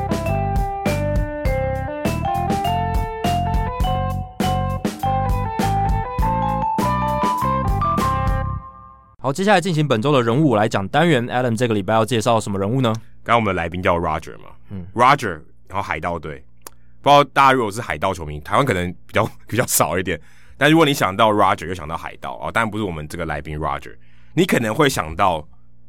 海盗队的这个主播，他们在赢球的时候都会讲 Race the Jolly Roger，那大家你就想 Jolly Roger 是什么？但至少也是 Roger，Jolly Roger 就是海盗旗的没意思，错，那就是那个大家会想到一个骷髅头，然后有两个这个骨头交叉的那个旗帜。对，在《神鬼奇航》里面也看得对到他，们，他们会讲 “rest the jolly Roger” 吗？但这他个们会讲 “hoist the collar”，就是把这个旗风帆升起来，准备航行。对，但 Raise the Jolly Roger 就是指这个海盗旗的部分对，海盗旗。那这个口号呢，就是他们海盗队赢球的时候才会喊的啊，在主场、在客场赢球也会喊。那这是球赛主播 Great Ground 从一九九四年他开始做这个职业以来，他后来才想到了这个东西。那一开始他从大概是二零零三、二零零四初期的时候，因为他其实他自己也记不起来是哪一天了。那他一开始做这个时候，其实没有太多回响，为什么？给 Jacky 猜一下。不知道哎、可能大家还他不赢熟悉球的时候，他吧会喊 “Raise the Jolly Roger”，、可能大家还不熟悉吧，就很多的 home run call 或者是很知名的一些呃一些主播他知名的口号，可能一开始的时候还没有引起很大的回响，那散步久了之后，大家有共鸣，才会渐渐比较红很简单的道理，因为海盗队赢的太少了。 啊。对，直到二零一三年他们打进季后赛，他们才有哦，原来赢那么多，而且那时候海盗队获得的新闻关注度、啊、比较多曝光好变像得是二十二年，年嘛，相隔是二十二年才是打进季后赛，所以他在他就职以来，他都没有这个胜多败少的球技。你刚刚说他大概在零三零四年开始喊这个对 “Raise the Jolly Roger” 嘛？那那个时候大概也是我刚开始看美国职棒，那个时候对我来讲，海盗队真的是万年烂队对，他永远就是战绩还有最现在差这个 Roger 不在现场，然后他的那个球员也是都是素素质通常比较偏弱，那也很难用，所以不过他们会有一两个好的球员，只有一两个，然后就就输 Jason 出 Bay 什么的，然后就输出了。就输出了，或者是他们投手群一直养不起来。那直到二零一三年那时候，他们打进季后赛，然后也引发非常多的关注，而且他们用了当时比较新潮的一些棒球观念对，还有技术等等，所大家可以以去看那个大数据棒球，没错，大数据棒球 （Big Data Baseball），所以海盗队确实啊，我觉得很合理，就二零一三年获得比较 人多人关注。后来才知道，大家才发现，哇，原来他们会喊 “Raise the Jolly Roger”。对而且其实这个字我一开始就都念 “Jolly”，哎不是，是 “Jolly”， Jolly，对是 “Jolly”，虽然是 J O L L Y，但是他念 “Jolly”。嗯，对啊，所以这个东西我觉得非常有特色，对因为它结合了海盗队它的吉祥物，还有它的整个风格。对，他因为海队名就是海盗嘛，对啊那他就是呃要升旗啊、哦就是赛后的时候要升旗，有点像小熊队不是有 Fly the W 嘛，嗯，他们如果赢了，他们就在球场挂这个 W 的，就是 Win 的意思的旗帜，所以诶、如果你隔天早上看到诶、哦小熊队昨天打怎么样，哦赢球，啊你就会知道，所以他们也是一样的道理，有点照这个方法去做。那当时一开始也没有这个 idea，也是 Greg Brown 提出来的。那我先讲一下 Greg Brown 他的这个经历啊、他在他的访谈里面说，他其实很害羞。他说他在高中的时候是 total nerd，而 total nerd 就是非常一个书呆子的人，然后非常非常害羞。其实呃不太跟人家交际啊，他唯一的这个乐趣就是看棒球啊，看一些体育的运动。可是其实我看到这时候我很怀疑，因为他他播报方式是非常非常激动的，他是那种我觉得连我都，因为我算是比较平平静一点的。他播报方式非常非常激动，会甚至会飙出口的那种。嗯，非常非常激情的一个人，所以我想说，他说他高中的时候非常害羞，我就觉得很讶异，我想说这个人那改变也太大了吧？所以他播报的方式有点像 Hank Harrelson 以前这个白袜队的播报员，就是没有比他较激动嘛。我觉得更激动，他还更破音的，还会骂脏话的，那应该是像印第安人那个 Tom Hamilton，有可能就是非常激动那种，非常非常非常激动会嘶吼那种。对，因为我他我看到这个报道里面还有曾经有他的这个朋友说，哎、你不要那么激动好不好？海盗队一直输，哎，你那么激动跟这个不搭、啊，对不对？对搭不起来啊，对，大家都觉得很沮丧，然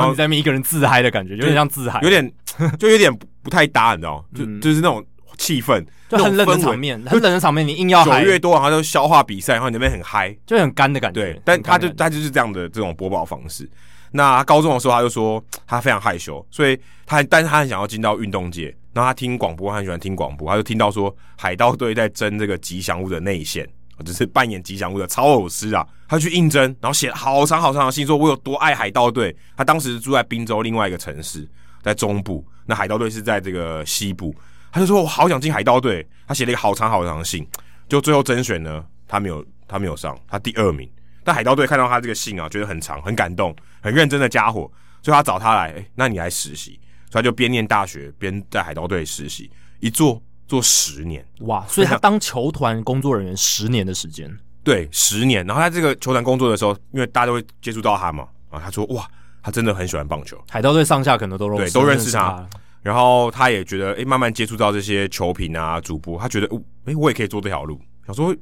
道他是突然转性还是啊怎样，不是都很害羞吗？怎么能做这个？而且我后来想想，球团人员转主播也很少见诶、欸很少见诶，我真的至。少在台湾我没有没有听过这样的例子。呃，在美国职棒早期，大多都是退役球员哦，会对啊会去做。那后来的话，当然是很多都是念什么传播、广对就播是相关科本科系系出身的人真的那他就想要说我要当主播，那他就后来就跟这个当时的电视赛事主播 Lenny Frater，我就叫他 Lenny 好了。那他在跟在他旁边学习，然后也同时分配一些工作给他，就是做赛前啊、赛后的一些主持，例如说可能有赛前报啊、赛后的整理啊，然后就是由这个 Brown 来做。那后来呃，冰球在匹兹堡有一个冰球的企鹅队也蛮强的哦。那有一个主播叫做 Mike Lane，那他也有兼差播棒球，他就注意到 Brown 哦，Brown 这个小家伙很认真哦，所以他就让他说，哎、如果当我分配到我的转播的这个场次来播海盗队的时候，我就让你，你就坐在我的旁边，坐在转播室里面，你就看我怎么做。那就是帮他跑跑腿啊，例如说，哎、我要什么资料去帮我找一下，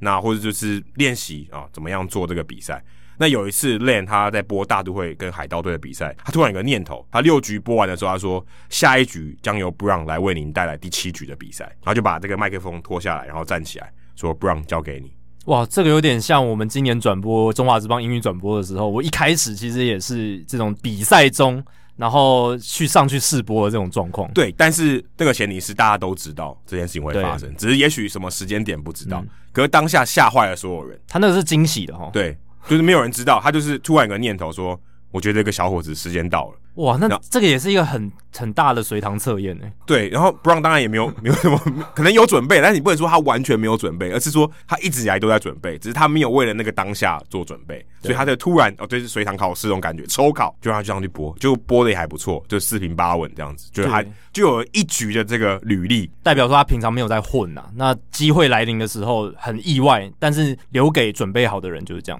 对，那那时候 Lane 他就说，因为他知道 Brown 很想要这份工作，可他当然他也要做嘛，对不对？我不能说，哎、我就把我吃饭的家伙这个位置让给你。他想说，如果你有这个播报经验，因为毕竟是公开的嘛，这实战的经验也不是人人都有，那你有机会你就拿这个内容去当你的履历的一部分。所以后后来他也到这个 Ohio 州，就旁边的州 Youngstown，他找到一个城市电视台可以播球的机会，可能播的是小联盟这样子，所以还不错。所以他后来还是有机会继续播球。那一九九四年，他回到海盗队，他就开始播球了。跟我刚才讲的 Lenny，他开始分担那个场次，虽然他可能是比较次要的，他可能是去跑客场的，或是当 Lenny 比较没有时间的时候，他会去播。所以呃，他就变成一个第二的主播这样子。后来二零零八年，Lenny 他退休了，所以他就这个名正言顺的成为海盗队最主要的赛事主播。所以他就开始有做这个事情。所以当我刚才讲说他二零零零三零四年，他自己也记不起来，所以他那个时候就已经开始有这个 home run，就是这有这个比赛结束的这个胜利的 call，就是说 race the Jolly Roger。但那时候海盗队战绩很烂，而且他还没有成为第一主播，所以没有被大家注意到，我觉得还蛮合理也是蛮合理的。但对，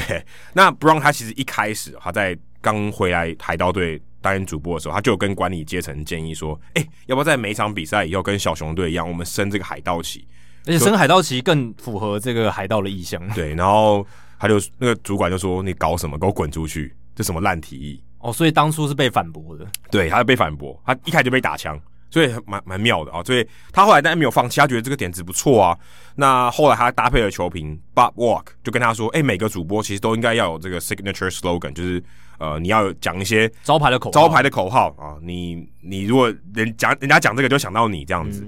那他就说：“哎、那要不要要不要用我说这个刚才讲的扬帆吧，hoist the 嗯 color，hoist、the color，color 就是指那个旗帜，因为它有颜色，所以呃指那个风帆，因为它有颜色，所以好像有点像起航了。海盗会用这个嘛，对不对？你在海上航行的时候，海盗说：‘哎、扬帆喽！’对，不是那个胡瓜扬帆，那个扬帆。对，他就说，哎、呀，要不要用这个？或者说，那我们就说升起骷髅头旗。他他那个时候他讲的是 raise the school and crossbones。他想说，这也太不专业了吧？就很直白啦，，对，骷但髅事实头上，跟交叉的对骨头这样，但事实上那叫 Jolly Roger，嗯，所以他是有一个名字的啊。专有的说法啦。，嗯对，那我后来去查查 Wikipedia 上面写 Jolly Roger，其实原本是法文，是 Jolie Rouge，就是 Jolie 是很漂亮，那 Rouge 就是红色嘛，那 Moulin Rouge 大家应该有看过红模仿，所以他把后来变成英文，就是漂亮的红旗。那这个为什么要升这个旗？原本在海盗这个世界里面，他们为什么要用这个旗？是他们要去抢劫这个商船嘛，要抢劫东西，对但他们一开始要隐藏自己是什么船嘛，要不然他没有机会，大家都逃跑了。对，所以他就是要靠近的时候，把这个旗子升起来说：“我们是海盗，我们是海盗。”然后他对方都要投降。如果说你不投降，那我们就杀上去。对所以我有点告诉你说，你要不要投降？宣告意味，嗯对宣战的意思哦。警就有点像警告，说我们要来咯。啊。那如果你太远的时候就升起来，大家看到你就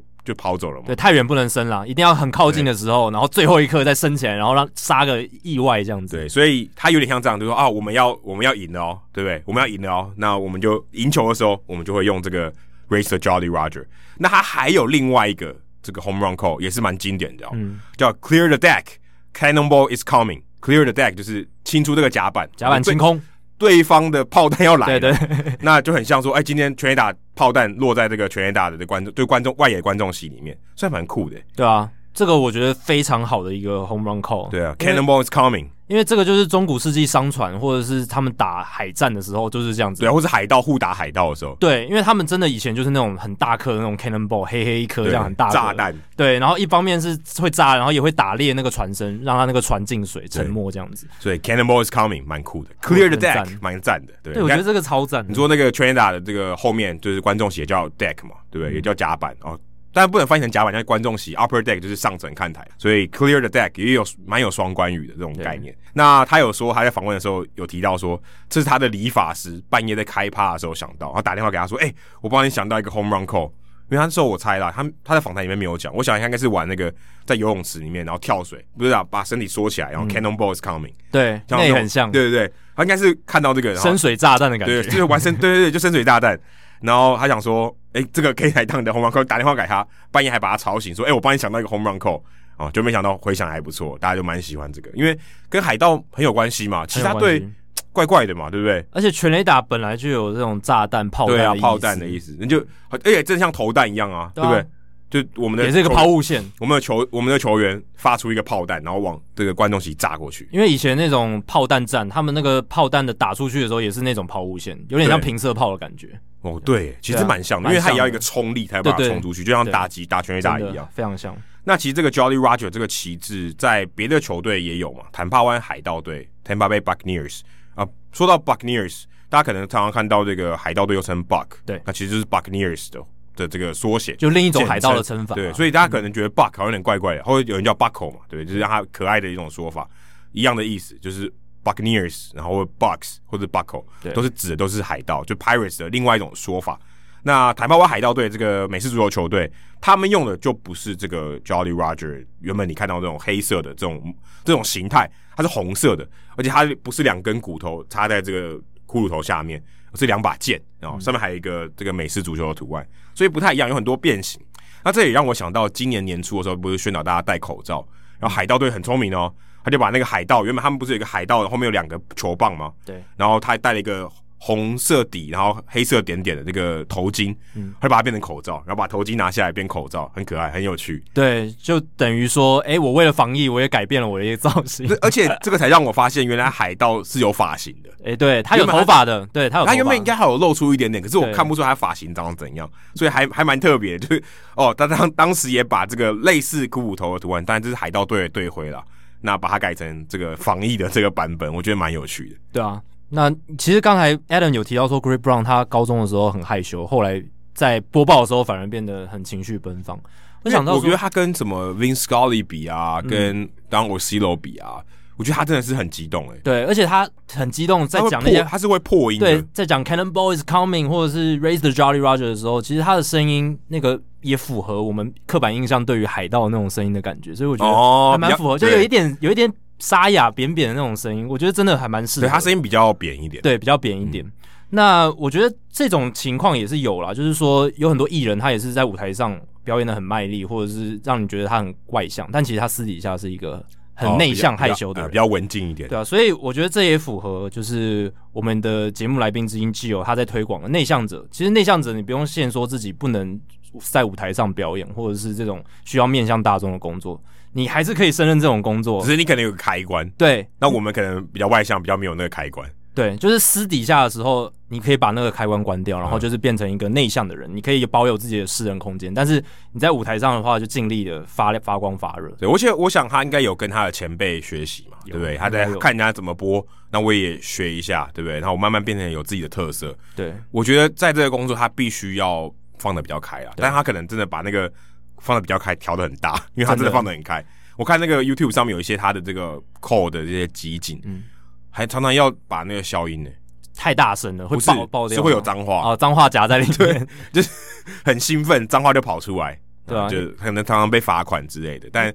对蛮有趣的啦。因为我听那个印第安人的 Tom Hamilton，他也是声音大到就是可能一整段十秒都是爆音的状态， 就是整个麦克风是爆炸的啊导状态，播一定很恨他，真的非常可怕。所以我像我个人猜测，Great Brown 他可能私底下的时候是一个很 private、比较内向的一个人，然后舞台上的时候他就是整个把电放出去，或者是他可能就真的因为这个工作转性了，啊也啊不也一有可对能也不一定。真的热爱棒球到更改自己的个性对之啊类的。，所以我们也把这个 Roger 跟我们今天海盗队的球探 Roger 也有一个连结，有对有连结我不知道，在一起搞不好 Roger 本人都不知道这个都不知道这个故事。应该哦，应你说该因为他专注在球探工作上面嘛。对啊不你说我老婆叫 Jolly Jolly Roger，就有时候我们也不会知道，有时候特别也也不会去特别了解说，哎、自己喜欢的球队或自己所属的公司，哎、他名字为什么要叫这个名字？对啊嗯对而且我刚刚有想要提到一件，就是他们我看到报道里面有写说，他自从他讲的 Racial Jolly Roger 以后，海盗队就在匹兹堡这个城市的这个海盗旗的销售是全美国最多的，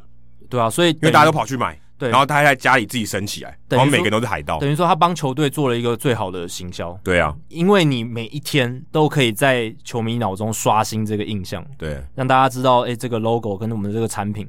它赋赋予它的生命跟灵魂，对所以球迷就会想说，如果我是这一队球迷，海盗队的球迷，我一定要有一个海盗旗，这样才配得起你。现在如果在你的这个 iPhone 手机上面你打海盗，你就会出现那个 Jolly Roger 的旗，哎、对，对这个 logo 也蛮深深植人心对，的，而它还有好多个版本，我看 P 对 Wikipedia 好多好多版本，但大家最印象最深刻就是那个交叉骨头的这个没版错本。再再提，刚刚补充一个，刚刚讲不是有那个 Clear the Deck 吗？对，他说他发现这句这个 slogan 很成功，是因为海盗队的球员在打打击练习的时候也会喊，哦，如果这球很远，他们就会大喊大喊 Clear the Deck，就是要大家散开的意思，对，大家闪开嗯啊、嗯但是还很好玩，因为可能那时候观众席也没人，但就是他发现哦，原来球员也蛮喜欢的。而且其实我还发现另一层意思，就 clear the deck 等于说把有一点像把垒包上面清空的感觉，哦，但但全力打出去了，然后对啦垒包上的人都清空，对也有这样子的感觉哦。好像，可是应该要亲的是观众席吧，对不对？就是哦，炸弹要对飞照过理来来了，说啦，照照原本的理论来说，但是也等你也可以把它联想成就是把然后哦把垒包都清清空。对对，好，接下来数据单元，刚刚先解答冷知识。你说有黑人联盟吗？对，因为跟我刚数讲据单哪元几有个关系，哎、黑所以黑人联盟不算，不算啊，因为它美那国个没联被盟考虑，国家联盟，嗯嗯，Players League、Federal League 对。还差哪两个？还差联合协会 （Union League），它是一个一八八四年的联盟，但一年就没了。对，所以大联盟也承认那个时候一九六九年的时候，一年对他们也承认联合联盟。那其实有很多史学家后来去考证联合联盟那时候的这个竞争力，其实跟大联盟、国家联盟差的有点远。所以如果连联合联盟都可以进去的话，黑人联盟没有进去就显得更不合理。这个也被让我觉让得人家那诟以病，当下很合理啊，就是种族歧视就是种族歧视，就是当下很合很理明显就是对种族歧视当时很合理啊，对当时在很合理在因一为啊九六九年的时候，就我想他们根本也没有列入考量啊。真的没有列入考量。然后再来另一个是美国协会 （American Association），那是一八八二。哦，对对对，这个也有，这个其实现在还有，只是同名而已。对但是现在是算是小联，是独立联盟吧，算独立联盟独立联盟但是应该没有关系，没有关系，只是绝同对没名有关而系。已。因为对我讲的这个美国协会，它在一八九一年就就没了哦，一八八二年到一八九一就是年，清朝都还没光绪嘞， 对，都还没到光绪年间。然后再来就是呃你刚刚讲的球员联盟 （Players League），一八九零年。那那时候会成立成立球员联盟，也是因为呃那时候有很多球员不满呃国家联盟他们当时的一些体制，哦就跳出来自己成立联盟，而且是怎么好像球员自主哦，怎么好像那个霹雳的感觉？诶有点像啊。但是我觉得球员联盟它更厉害的是，它是球员本身自己跳出来。哦、那 P League 它是一群管理阶层有志之士，那也是前球员。诶也是前球员，其实对，其实我觉得这种东西大家都比较历史会一直重演，对不用太意外，哦就是大家会对现有的这个联盟觉得不满，他就自己出去弄一个。尤其是那个联盟它没有很稳定，还不是就是称霸的时候。对对，那这个时候其他觉人觉得说我可以做得更好，那来加入竞争有何不可？对你，其实你可以想哦，中华职棒现在就很稳定，相对稳定对，所以不太有可能有挑战者出来跟他挑战，因为他可能他拿到球员也没办法跟他比。嗯，那今天 SBO 或是 P League，他你可以看得出来，他们其实差距没有到很大，嗯不管说财力或是资源上面，所以他们有机会一搏，看谁比较厉害啊，对对吧？啊，那就看球迷谁买单，那对啊谁能吃下这个市场？所以其实这都很正常，真只的是你看大联盟、国家联盟跟美国联盟最后胜出而已。对，而且通常这种新的联盟出现，它会刺激原本。原本的联盟可能已经开始摆烂，或者有一些弊病，它会开始进步，它会改革。就好像 Hito 大联盟原本都是占据榜榜单第一名，对对，现在那么多新的节目进来，我们也要求新求变，对不对？有冷知识单元，然后我们节目也做得越来越长，差不多就是差不多就是这样子对，。真的，你一定要改变，不然你就是死路一条嗯对。会进步啦，也不是说改变，就真的要越来越好对，。要进步，要不断地求求突破，这样。所以国家联盟那时候当然也是有求突破。那后来当然美国联盟进来，他们也是要呃有面临竞争。后来他们是寻求一个合作，所以才有我们现在的大联盟这样子。那球员联盟之后还有一个最后一个就是你刚刚讲的联邦联盟，它是一九一四的到一九一五年。嗯，那那个时候某种程度上也是因为这个对原本体制的不满啊、嗯所以跳出来新组一个联盟。但后来当然还是被比较势力比较庞大的国家联盟、美国联盟压下去，但也可以凸显出，就是那个时候，那时候美国职棒其实已经存在了，已经有三四十年了，对可是还是有新的联盟出现，都不稳啊，因为对那个时候其实我觉得也没有到很职业化。对啊嗯而且这个职业化这个词，我觉得也是这近一百年来才比较有慢慢成型。而且那个时候的状态是球员的薪资不高哦，然就很后低啊，基本上就不对我来讲就是不是职业，然后很打多工的很很很多人也是需要就是做其他的工作来对啊维持家计。那后来还出现了这个一九一九年的这个黑袜事件，对就是所谓的迁赌案，所以代表说那时候制度环境都不稳定，然后才所以会导其致实这样的是结果。大联盟，我哦就讲美国联盟跟国家联盟，他们草创时间比中华职棒还更长嘞、对啊你，真的要讲草创的话，他们其实这个制度摇摇摆摆、风雨飘忽不定的时期，其实更长。对，当然美国他们是先锋，他们是史上第一个有职棒联盟的地方，当然我觉得会比那较个困难。那个年代资讯的流通，对或啊是大家对于这个的重视，当然我觉得进步慢也是很正常的。对啊，而且那时候完全没有规章可以参考。你对说啊中华之邦，你还可以说，哎、我们看一下日本人家人家怎么做。哎、对我们先有一个最日本最早有个制度，日本超美国，我们超日本。对，至少一开始还有个制度，但人家是他们要慢慢规章是随着时间哦，有新的问题出现，他们在一直一条一条加可上去可的。可是事实上真的就是这样啊。对对，没大家没有经验，一定是慢慢加上去。有经验就是 OK，那我们先把我们知道的这个已知的范围都规定好啊。排除掉可能会遇到的问题，对，那没有遇到啊，就就不知道，真嗯的就就会这就这样啊。对啊人生不也是这样吗？对啊，所以我是看待这些职业运动联盟的起起落落，或者有新的联盟出现，是我觉得可以用正面一点的心态来看。就是进步啊，我觉得大家都是求进步。没错，那我们也希望说，诶、未来我们也很难说会不会台湾又出现新的职棒联盟或什么的，这这也很难讲。对，这很难说很。难说的。那借鉴以前美国职棒的经验，他们也是早期有很多联盟，而且那个时候在一九六九年，他们都把这些联盟列为大联盟的层级，而是被认可的。虽然是相隔了，就以联邦联盟来讲，相隔了五十几五年，十几年，对可，是后来他们还是得到认可这样子。那这也可以看得出来，美国职棒他们的历史有多么悠长这样子。那这个就是这个礼拜的冷知识啦，就是有六个联盟在当初被承认，但不包含黑人联盟。但黑人联盟终于在今年啊、也就是上个礼拜哦获得大联盟官方的正式的追认，这样对，子也可以说现在这个美国的社会氛围啊，也哎推波助澜了一下。真的。然也不后是说要等多久的这种这种情况，而是刚好就是这个时机点，大家也觉得差不多了，差不多这个时间了，可对以做这件事情。而且刚好今年其实我们在六月的节目，六七月那时候节目就有聊到说，今年是美国职棒黑人联盟他们一百周年的纪念，算是成立一百周年。但我觉得就不是因为一百年才承认，就是刚好这个社会风气到了，对，但我觉得这有帮助。对对百这有百帮助百周年纪念绝对有帮助，因为这个百周年纪念，那个黑人黑人联等盟了一百的，年，对啊，等了一百年了。黑人联盟的他们的博物馆的馆长，他们今年推了很多活动嘛。那在六月的时候有一个就是 Tip Your Cap 的活动，Tip 对对 Your 对 Hat 的活动，就是向黑人联盟致敬，邀请到四位前美国总统，还有很多政商界的名流来表达他们对黑人联盟的致敬还有回忆。这然后样还有记得还有球队穿这个黑人联盟的球衣，没，错，然后就是也算是向黑跟人联皇盟家致敬和红雀，对他们那时候以前都有黑人联盟的球队，所以我们在第一百七十三集的数据单元，其实又有聊到黑人联盟百年纪念，还有相关的一些话题。大家如果有兴趣，可以再回去听。但我们这个礼拜的数据单元主要 focus 就是在大联盟追认黑人联盟的数据之后会发生什么事情。诶，这个其实蛮有趣的哦。对，等于很多数据要洗牌咯，哎排名也会不一样哦。我们原本所认定的一些排行榜，呃，可能都会不一样。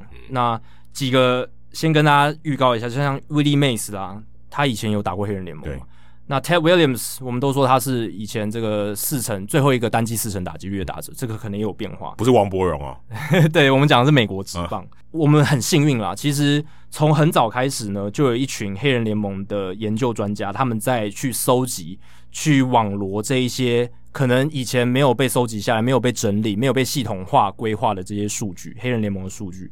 那他们把它整理在 SeamHead 这个网站，S E A M H E A D 这个网站里面。这网站本身就是一个讲棒球的网历史文化的网站啦。那他们只是把这一个黑人联盟数据资料库放在这个网站上面，我真的好奇耶，他们的数据哪里来的？他们真的就是去找以前的旧报纸，然后把旧报纸上的 box score 就是比赛记录表记录下来但。那个 box score 可能也是错的。有可有可能能有错，但是那是最官方、最最有证据力的资讯了，所以他们就是去到处去收集这些呃 box score，还有报道，他们有时候也会看报道里面写的内容，去修正有可能 box score 它这个记录表里面有记错的东西。总而言之，就是他们算蛮严谨去处理这件事情，而且他们从二零一二年就已经把这个黑人联盟的数据资料库建立在 SimHead 这个网站上面。那这个网站收集到现在，这个数据收集已经算非常完整了。从一九二零年到一九四八年这一段黑人联盟的时期，当然，黑人联盟还有延续到很后面，只是一九二零到一九四八这个是大联盟官方追认的时期，因为这段时期是所谓的算是黑人大联盟，就是黑人里面也有分一些就是实力的落差。那黑人大联盟就是有七个联盟是层级是水准是比较好的，那他们在一九二零到一九四八年的这段期间的数据才有被追认，哦，所以没有全部，不是全部的。对，哦刚才讲黑人联盟，让我一直想要陈建州，算 了，你继续讲。这个段期间，这二十八年间的这个黑人大联盟的数据，那在这个黑人联盟数据资料库里面，他们完整整理了百分之七十五，所以还有所以还有还有四分之一，对，还有二十五趴没有，还哎，有四分之一是善意，或者是还没有收集完整，或者他们还要再花时间去把它追回来的，所以这些数据也是滚动的，是滚动没 错，对，还在会还在滚。你去看 Simhead 网站，他他们有一个 blog 部落格，他们会更新说，哎、我们这一段期间又新增了什么，哪一些比赛，哪一年的数据我们又变得更完所以整。美，国开票也是差不多的概念，哎、对， 是滚动式修正，还没开完的，对，还还有百分之二十还没开完，对，有点因 像为这样的感因觉，为他们知道范围嘛，知道范围啊，二我零说到还有18代表还有二十五，他们大家知道还有二十五，对，还有一些所以代表还比一赛定有还有很多东西没有出来。对，有一些东西是只有比数，但是他没有比赛的那个几个打数、几支安打的 box score 记录表那就就没有，就没有，我但说就当做没有这回事。搞不好还没找到，也有可能，因为有很多地方的报纸嘛，全美各地这么多地方，对不对？而且这么久以前的报纸又不是现在，对，要慢慢去找。他们那个真的是要去图书馆，然后找出那个什么，就是很小的那个影像，然后把那个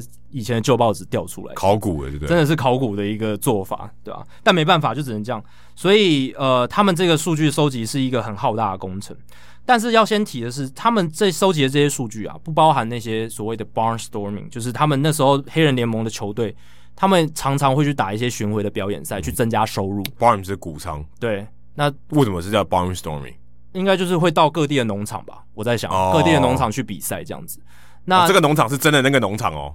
因为早期真的是很对美国中西部真的是都是农不是场，不是我们讲那个 farm system 那个 farm，对对对对对，是真的农场去比赛，但那种巡回的表演赛，真真的只是表演赛，他有的时候会带一些杂耍性质，或者是他没有很官方这样子，所以就像我们现在 OB 赛啊这种概念，对不对？对，就表演赛。所以它并没有包含在这个黑人联盟数据资料库里面，大联盟数据也没有要追认这些数据。 OK 那通常啊，一支黑人联盟球队，他们除了打自己本身黑人联盟的赛季的比赛，他们一年可能要打接近一百场的这种巡回赛、巡回表演赛，哦我所以觉得这很合理，因为对想赚钱。要赚钱，要赚越多钱越好哎。对，那你如果只靠联盟，可能还不够哦。所以很多其实黑人联盟他们黑人球员打的一些比赛都没有被算在这个里面，这个也是要值得注意的一点，这也蛮妙的，很妙哦。对，你打在那边打一支拳打不算，你在那边打一拳打就算，对啊，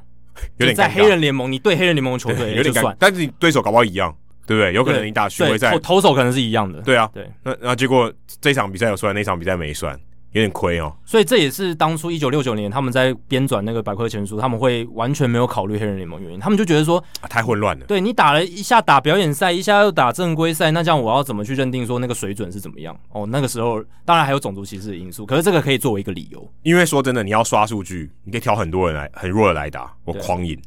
真的啊，对啊，那一好，好像意义就不，数据本身意义纯度就不大。对啊，所以现在这一些大联盟要认定的数据，还有这个黑人联盟数据资料库，他们认定的就是所谓的这个正规赛的，就是联盟正规赛的数据这样子。而且他们数据化这种数据系统化整理的程度非常高，他们还会依据赛事的性质跟对战球队去做区分，比如说。哦，他这一批数据是跟黑人联盟球队比赛的数据，那这一些数据是跟墨西哥还有多米尼加联盟比赛的数据，还有黑人联盟明星赛、黑人联盟世界大赛的数据，他们都有做区隔的，所以它有全部加起来的数据，哦，也有 split，就是全部分开来的数据，所以我觉得算是标签化、系统化整理的很好。他们也有 play by play 吗？应该就没有了吧，对不对？啊 play by play 会比较困难，对啊就顶多就是呃几支几那一场比赛几支几对这样子的数据这样。好，那接下来我来跟大家讲一下追认这些数据之后，哦，大联盟哪一些数据可能会出现改变。第一个是大联盟史上单季最高打击率的纪录保持人，可能要换人当了哦，因为一九四三年 Josh Gibson 他在侯斯代姆黑人队 Homestead Grace，一支在华盛顿的黑人联盟球队。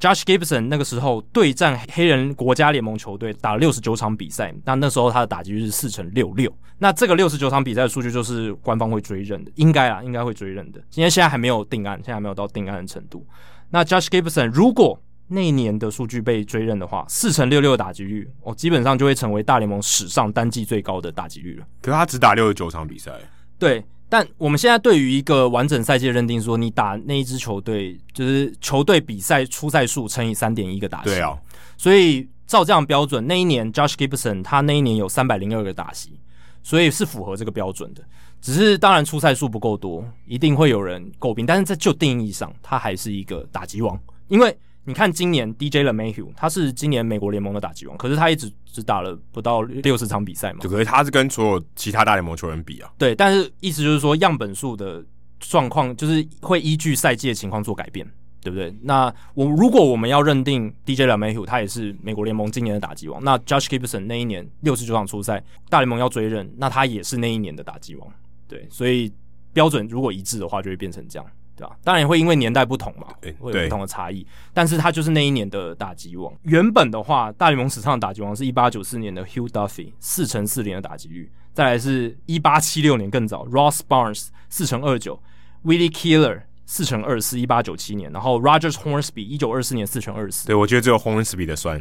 其他都不算。其实他是十九世纪的，对啊但但是就大联盟官方数据认定，他们也也是是啊，是，但对，但已经是不同的棒球比赛。，对你如果要比较说，诶实力或什么，其实这些你如果 DJ l e m a h 要怎么跟 Josh Gibson 比，没得比。但你如果就数据认定哦，官方认定，那他就是一定会在这个榜单上面。而且像 Ross Barnes，他在一八七六年他也只出赛六十场，三百四十个打席，所以其实也不多嘛。而但且是以前是丢给你打的、欸，对啊，以前那个年代完全不一样的棒球，但是在大联盟的官方记录里面，他还就是是算认定，对对他就是原本的第二名，那现在可能会变第三名。Josh Gibson 应该会成为史上单季打击率最高的大联盟史上单季打击率最高的打者哦。那而且最近一位达成单季四成打击率的打者也会从 Ted Williams 变成 Josh Gibson，因为 Gibson 是一九四三年打出这个四成六六的打击率，那 Ted Williams 原本是在一九四一年嘛，对吧、所以这个也会改写。这种东西居然没有被抗议。你看当时 Hank Aaron 要打破 Baby Ruth 的时候，他不是数字上打破，搞一大堆有的没有的风波。 时代氛围改变真的影响很大，不，如果是那个时代，然后发生这种事情，可能暴 动了。可能那个黑人联盟博物馆会被烧掉 之类，对，因为他就直接有点像是， 呃，在挑挑衅，因为像你对先看那个拜登跟川普开票，咻，然后突然拜登多好多票，这种感觉，有点就像像突然他就超车，对然后是也不是因为慢慢累积，他就突然就插进来，然后插队的那种感觉。对那个年代的美国社会真的没办法接受这样子的改对变啊，，现在其实也是算插队吧？算算有吧。但我觉得黑人联盟本来就是属于大联盟的，哦，本来对，就属于大联盟，这个但记录这上是是迟来插的，正义。但记录上是插队，对记录上就是本来没认定，然后现在把它插进去的感觉。对，因为他如果插在后面，可能还好。因为我觉得要给大家一个观念说，诶、你可能会觉得一九二零、一九三零年代那时候大联盟应该是水准最高。我以前也觉得黑人联盟应该不是水准最高的，但你要仔细想啊，那个年代完全没有黑人球员，所以那个年代的大联盟水准也不是最高啊，因为他们是不是最完整的竞争状态？那黑人联盟是把所有最强的黑人球员集中在一起，大联盟是把最强的白人流球员集结在一起，所以你如果要真的算的话，如如果你称那个时候大联盟是大联盟，那黑人联盟也绝对是大联盟。所以应该分成白人联盟跟黑人联盟，对，白人牙膏跟黑人牙膏。那个年代就是这样子。那直到种族融合之后，才是真的大联盟。你有有些人也会说啊，他们那时候没有最强的日本球员，没有最强的拉美球员。对，所以我觉得真正最强的大联盟，真的是我们现在看到，我们现在有韩国球员、日本球员，来自世界各地最顶尖的棒球员。因为院门开放了啦，对，门开放了，所以以前那个年代，你说要认定所谓什么是真的最强的实力，真的很难，好像也没有，也也不存在。对对就所真以哦的也没有。黑人联盟本来就是大联盟，那这个追认实在是来的太晚了，这是迟来的正义。那再来下一个数据，大联盟史上生涯打击率排行榜也会出现变化。原本生涯打击率最高的打者是 Ty Cobb 三乘六七，第二名 Rogers Hornsby 三乘五八，第三名 Joe Jackson 三乘五六。那现在 Josh Gi- 又是 Josh Gibson，Josh Gibson 会出现很多次。他生涯的在黑人国家联盟的打击率是三乘六一，哦，只比 Ty Cobb 低哦。如果这样算起来的话，对啊，大家不是说是黑人版的 Baby Ruth 吗？诶但这对啊样讲起来也是有点贬低他了。对啊，为什他么讲黑人的 Baby Ruth？为为什么不是贝比那鲁斯是黑人版的 Josh Gibson？对啊，应该是这样。哎诶白人版版，对啊，对白人版的应该是 Josh 反过来。这样讲是有点贬低他，但你就可以看得出来他的地位在哪里了。没错，因为以前大家不承认黑人联盟的情况下，只能说他是黑人版的贝比鲁斯。而且有点乡野传奇的感觉。是没错，那接下来下一个数据就跟黑人版贝比鲁斯这个称号有关系了，因为大联盟史上啊，这个生涯的 OPS Plus 标准化攻击指数的排行榜也会出现变化哦。原本的 OPS Plus 排行榜，呃，在大联盟史上所有超过三千个打席的打者里面，第一名贝比鲁斯两百零六，第二名 Ted Williams 一百九十一，Barry Bonds 一百八十二，这是前三名。天哪！所以 Baby Ruth 的 OPS Plus 生涯哦，这不是一年哦，生涯哦，超过两百哦，所以他比、呃、应该说等于史他上一个人抵过两个一般球员加起来，对他跟一般就是所谓的这种一般平均打者、平对，均不等级但的也不打能者，加起来吧？诶其实可以那哦，他就是乘以两倍嘛，就是不能哦，对，直接乘高以两高出百分之百，啊数据所有东西都乘以两倍，对，高出百分之百，所以他的这个产能是非常夸张。那 Josh Gibson 他生涯在黑人国家联盟的 OPS Plus 正好是两百，诶，所以他如果这个大联盟追认的数据就是他国黑人国家联盟的数据的话，他就会直接插在贝比鲁斯还有 Ted Williams 中间，就是变成史上第二高的 OPS Plus Josh Gibson。那而且这还是会滚动哦。有可能会滚动，因为还是要看大联盟最后他怎么去虽认然定虽，然他已经挂了，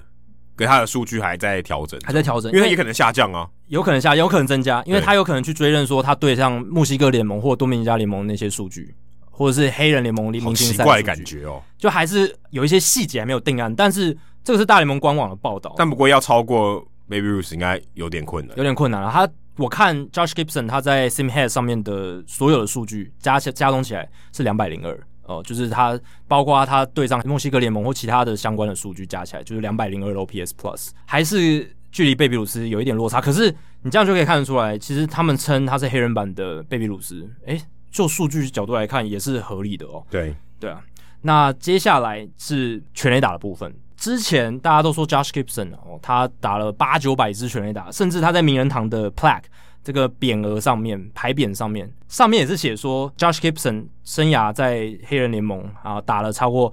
八百，将近八百支全垒打还有 Almost ，almost 将近八百支全垒打。呃，那 Josh Gibson 十七年的生涯这样子，但是呢，Gibson 应该不是大联盟新的生涯全垒打纪录保持人，为什么呢？因为其实 Josh Gibson 我们刚刚有提到，黑人联盟球队有很多比赛是打所谓的 barnstorming 巡回的表演赛，那 Josh Gibson 有很多全垒打都是在那些比赛打出来的。那他正式官方哦统计的哦，在黑人国家联盟或者是所谓的黑人大联盟的全垒打数，其实只有一百九十四支而已。那哎缩水太多了吧，很多，所以他可能有五六百支以上的全垒打，全部都是在 Barnstorming 表演赛里面打的。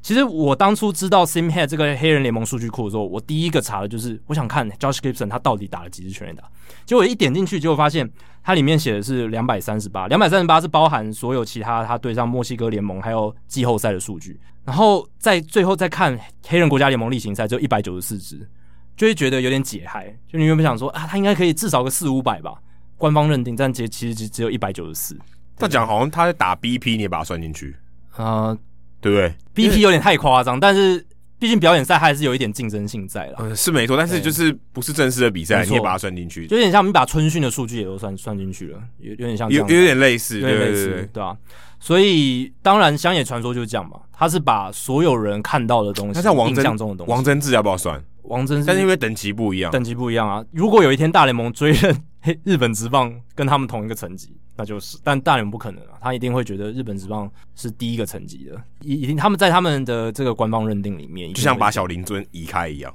诶、哎有有点像是这样。那 Josh Gibson 他虽然不是哦，在官方认定里面会成为大联盟新的全垒打纪录保持人，Barry Bonds 才是啊，七百六十二支。可是呢，他至少已经有官方认定说他到底呃现在在官方记录上打了多少支全垒打。那在黑人国家联盟就是一百九十四支。那再来是无安打比赛的记录也会改写哦。那在大联盟史上是三百零五个无安打比赛，那有两百八十三场，也就是百分之九十二点七的无安打比赛都是在美国联盟或国家联盟。在这样的情况下呢，黑人联盟加进来的话，原本的这个三百零五场的无安打比赛会变成几场？是三百二十九场。所以黑人联盟史上在例行赛是有二十四场的无安打比赛，二十四场。其实除了这二十四场里面，还有一些很有趣的无安打比赛是预计不会在大联盟官方认定里面，可是，在黑人联盟历史上是存在的。像一九三七年，Schoolboy Johnny Taylor 他在黑人国家联盟的明星赛投了一场弯打比赛，而且在纽约的 Polo Grounds，我们之前介绍过这座球场，他投出了一场弯打比赛。那大联盟的明星赛史上是没有人投出过无弯打比赛的，现在基本上不可能，因为投手一直在换嘛，不可能说让一个投手投完，只有很早期才会有。所以 Johnny Taylor 那一场哦黑人联盟明星赛的五安打比赛，会是可能就是史上唯一一场明星赛出现五安打比赛的。我之前看大联盟来日本打这个交流战，日本明星队把大联盟五万打，但这个不算。对啊，这个我看现场看超无聊，无聊到 爆。但是接力五万打了，对，但也五好无，我觉得好无聊。现场看五万打好无聊安，打比赛就现场的角度确实是视觉上没有很震撼的就。一直出局，一直出局没了。对，画面上你可能还可以透过一些三振的变化球的画面来增加一些娱乐性，但是现场看真的比较难。那再来是开幕战的弯打，原本大联盟史上唯一的开幕战弯打就是 Bob Feller。哦，他在一九四零年帮克利夫兰印第安人队投出了大联盟史上第一场，也是唯一一场的开幕战弯打比赛。但现在他可能会有新的伙伴哦，因为一九四五年 Leon Day 这个黑人联盟的球员，他在呃纽华克老鹰队的开幕战也投出了弯打比赛，所以这也是一个。最后是季后赛弯打，大联盟史上原本的季后赛弯打就两场嘛，一个是一九五六年 Don Larson，他真的是场是还是完全比赛，而且还是世界大战而，且还是世界大赛。那当然那个年代季后赛也只有世界大赛。那接下来是 Roy Halladay，他在二零一零年又投出一场弯打比赛，对对，红人队没错，他代表是费城人队。那时候原本只有两场，但现在哦加入了 Cloud Greer，他在一九二六年黑人联盟世界大赛里面的第三站投出的弯打比赛，所以就变成呃有三场这样子。好，那再来是 Willie Mays，他原本的大联盟生涯首安会变成他生涯的第十一支安打，为什么呢？因为 Willie Mays 在加入大联盟前，他其实有在一九四八年打过黑人联盟，他那时候呃效力的是伯明翰呃黑人巨亨队、黑人大亨队啊 （Black Barons）。那他在那一年其实有打了十支被官方认定的安打，而且里面还有一支是全 A 打哦，根据报纸的写法了。所以当初我们看到 Willie Mays 他在大联盟打的生涯首安，还有他后面哦，我们在庆祝他打生涯三千安的时候，其实都不是真的第一安跟三千安，就很奇怪。这感觉好怪哦。很那怪啊拿到这个球的人他会怎么想？对啊，就好像他价值好像不见了，而且没有人应该，我相信他生涯的就是原本的两千九百八十九支安打，照理来说是他新的三千安嘛，应该也没有人知道那个球到哪里去了哦，第两千九百八十九支安打那球。我觉得这样听起来好怪哦。这个是不是应该有一种别种说法？但我看呃现在的写法都会说，就是 Willie Mays 的生涯首安就会是他在伯明翰的那一支安打，哦，生涯三千安也会改变，这样子就是全部记录都会改变，所以还蛮吊诡的一个情况。可是你追认数据就会变这样，你要追溯既往就会变成这样，就会搞得很乱。但所以原本整数的那些里程碑就变得完全没有意义了。嘿，某种程度上这样，当然它已经发生了，你没办法剥夺到掉它全部的意义。可是，在数据统计上，哦，它的意义就会变成没有而。且还会波动哎、还还不晓得哎、还还对，还没有完完全的确认。对，因为像 w i l l i a m 生涯的第一支全垒打，就是我刚刚讲的那十支安打里面其中一支，他其实并没有出现在记录表里面，可是报纸上有写，有写说 w i l l i a m 打了一支全垒打，所以要等他们找到那个记录表之后，这个第六百六十一支全垒打可能才会被记录下来哦。所以目前 w i l l i a m 当然他在大联盟还是六百六十轰，但有可能未来会变成六百六十一轰。或或更多啊或更多。那也许有人会说，诶、那 Hank Aaron 他以前有打过黑人联盟吗？对啊那他的数据会不会被认可？但 J.Q. Robinson 也要啊， J.K. Robinson 也也会哦，也会对。啊，但是 Hank Aaron 他在黑人联盟的时期是一九五二年，然后一九五二年不在我们刚刚讲的一九二零到一九四八年的范围里面哦，所以 Hank Aaron 他在黑人联盟的数据是不会被大联盟追认的，所以 Hank Aaron 他七百五十五轰就七百五十轰，这一点是不会改变的。那其他还有哪一些值得一提的记录改变？像是 Mini Minoso 这个非常知名的古巴黑人球员，他原本在大联盟退休的时候是一千九百六十三支安打，但是呢，如果追认他在黑人联盟数据，就会变成两千一百一十七支。所以从原本不到两千安变成超过两千安，这会不会增加他未来以后被资深委员会入选名人堂可能性？我觉得是有哦。然后像 Roy Campanella，他原本只有八百五十六分打点，可是如果加入他黑人联盟的数据，就会变成超过一千分，一千零二十七分打点。Larry Doby，美国联盟的第一位黑人球员，他原本也只有九百七十分打点，但是在黑人联盟数据加进来，他就会变成一千零九十九分打点，也是超过千分打点这样子。那 Satchel Page 这个黑人联盟史上也可以说是棒球史上最传奇的黑人投手之一，他原本在大联盟的战绩是二十八胜三十一败，防御率三点二九，诶，其实不算差，但是就是少了量，然后品质好像也没有到非常顶因为尖，他是很老的时候才加入的 啊、很老，四十几岁的时这候，也太亏了吧！你想，他是几乎是把头都 clone 退休以后才加入大联盟，真的。那如果你把他黑人联盟官方正式承认的记录算进去，一百四十胜九十一败，防御率二点五八。应该是这个这个改变最大的受益者之二，就是 Gibson 对跟他，真的这两个算是受益就最大真的三级跳。真的三级跳。其实我觉得大联盟真的还蛮奇怪的。其实美国棒球作家协会他们在一九七零年代就开始入选黑人联盟的球员，对像他们已经是名人堂球员已，经是棒球名人堂球员，跟那些白人球员都在一起了。但是大联盟始终就是这四十五十年来没有承认黑人联盟的数据，这很吊诡。你都已经把它选，当然大联盟跟美国棒球作家协会不是同一个机构，对美国棒球作家协会是他们自己在运作，他们已经承认黑人联盟他们的这些球员的表现了，但大联盟这边一直没有承认。但因为表现跟数据统计的这个过程，对啊或者他筛选这个后面后者，当然困难多了。当然，我认为你很厉害，你值得入选啊，就你说了算，因为投票嘛。对，可是这个东这个安打要不要算哦？这是有其他公平性的问题，而且它那是白纸黑字哎、的东西。对，就是大家数据上真的会有一些改动，排名上会有一些变动，那可能真的是牵一发动全身啊，对不真对的？他如果排第一名，所有人后面都要往后移嘛。 对，就这就种像我们全刚刚讲那些很复杂的问题，到底哪一支所以才是第一支安打？所以所以我可以理解啦，就是他们延后那么久，但你想，他们已经肯定他们的成就，就是他们不管是场上的表现，或者私底下的这个跟媒体记者相处好，他们会肯定他这个人，所以投给他，我觉得这合理啊，因为他就是不是完全只看数据嘛，没错，他就觉得哦，你你值得啊，你是伟人啊，你你的道德没有瑕疵，你就可以进去，就这样。对。投票的人，那时候的棒球记者哦，他觉得 OK，他就把他选进去。对啊、所以刚刚像你刚才讲这些，有些人他因为突破某一个门槛，那他真的收益蛮大，因为他等于就是从名人堂没有啊，变成诶、也许有机会推进去一把。对原本那些呃生涯早期不在大联盟，后来进入大联盟的那些黑人联盟球员，所以这些人会获得受惠，因为大联盟追认的这个关系。那大家如果对于黑人联盟的数据有兴趣的话，欢迎自己上这个 SimHead 网站 S E A M H E A D，它里面有这个 Negro League Database、Negro League Baseball Database 黑人联盟数据资料库，那里面就是有很多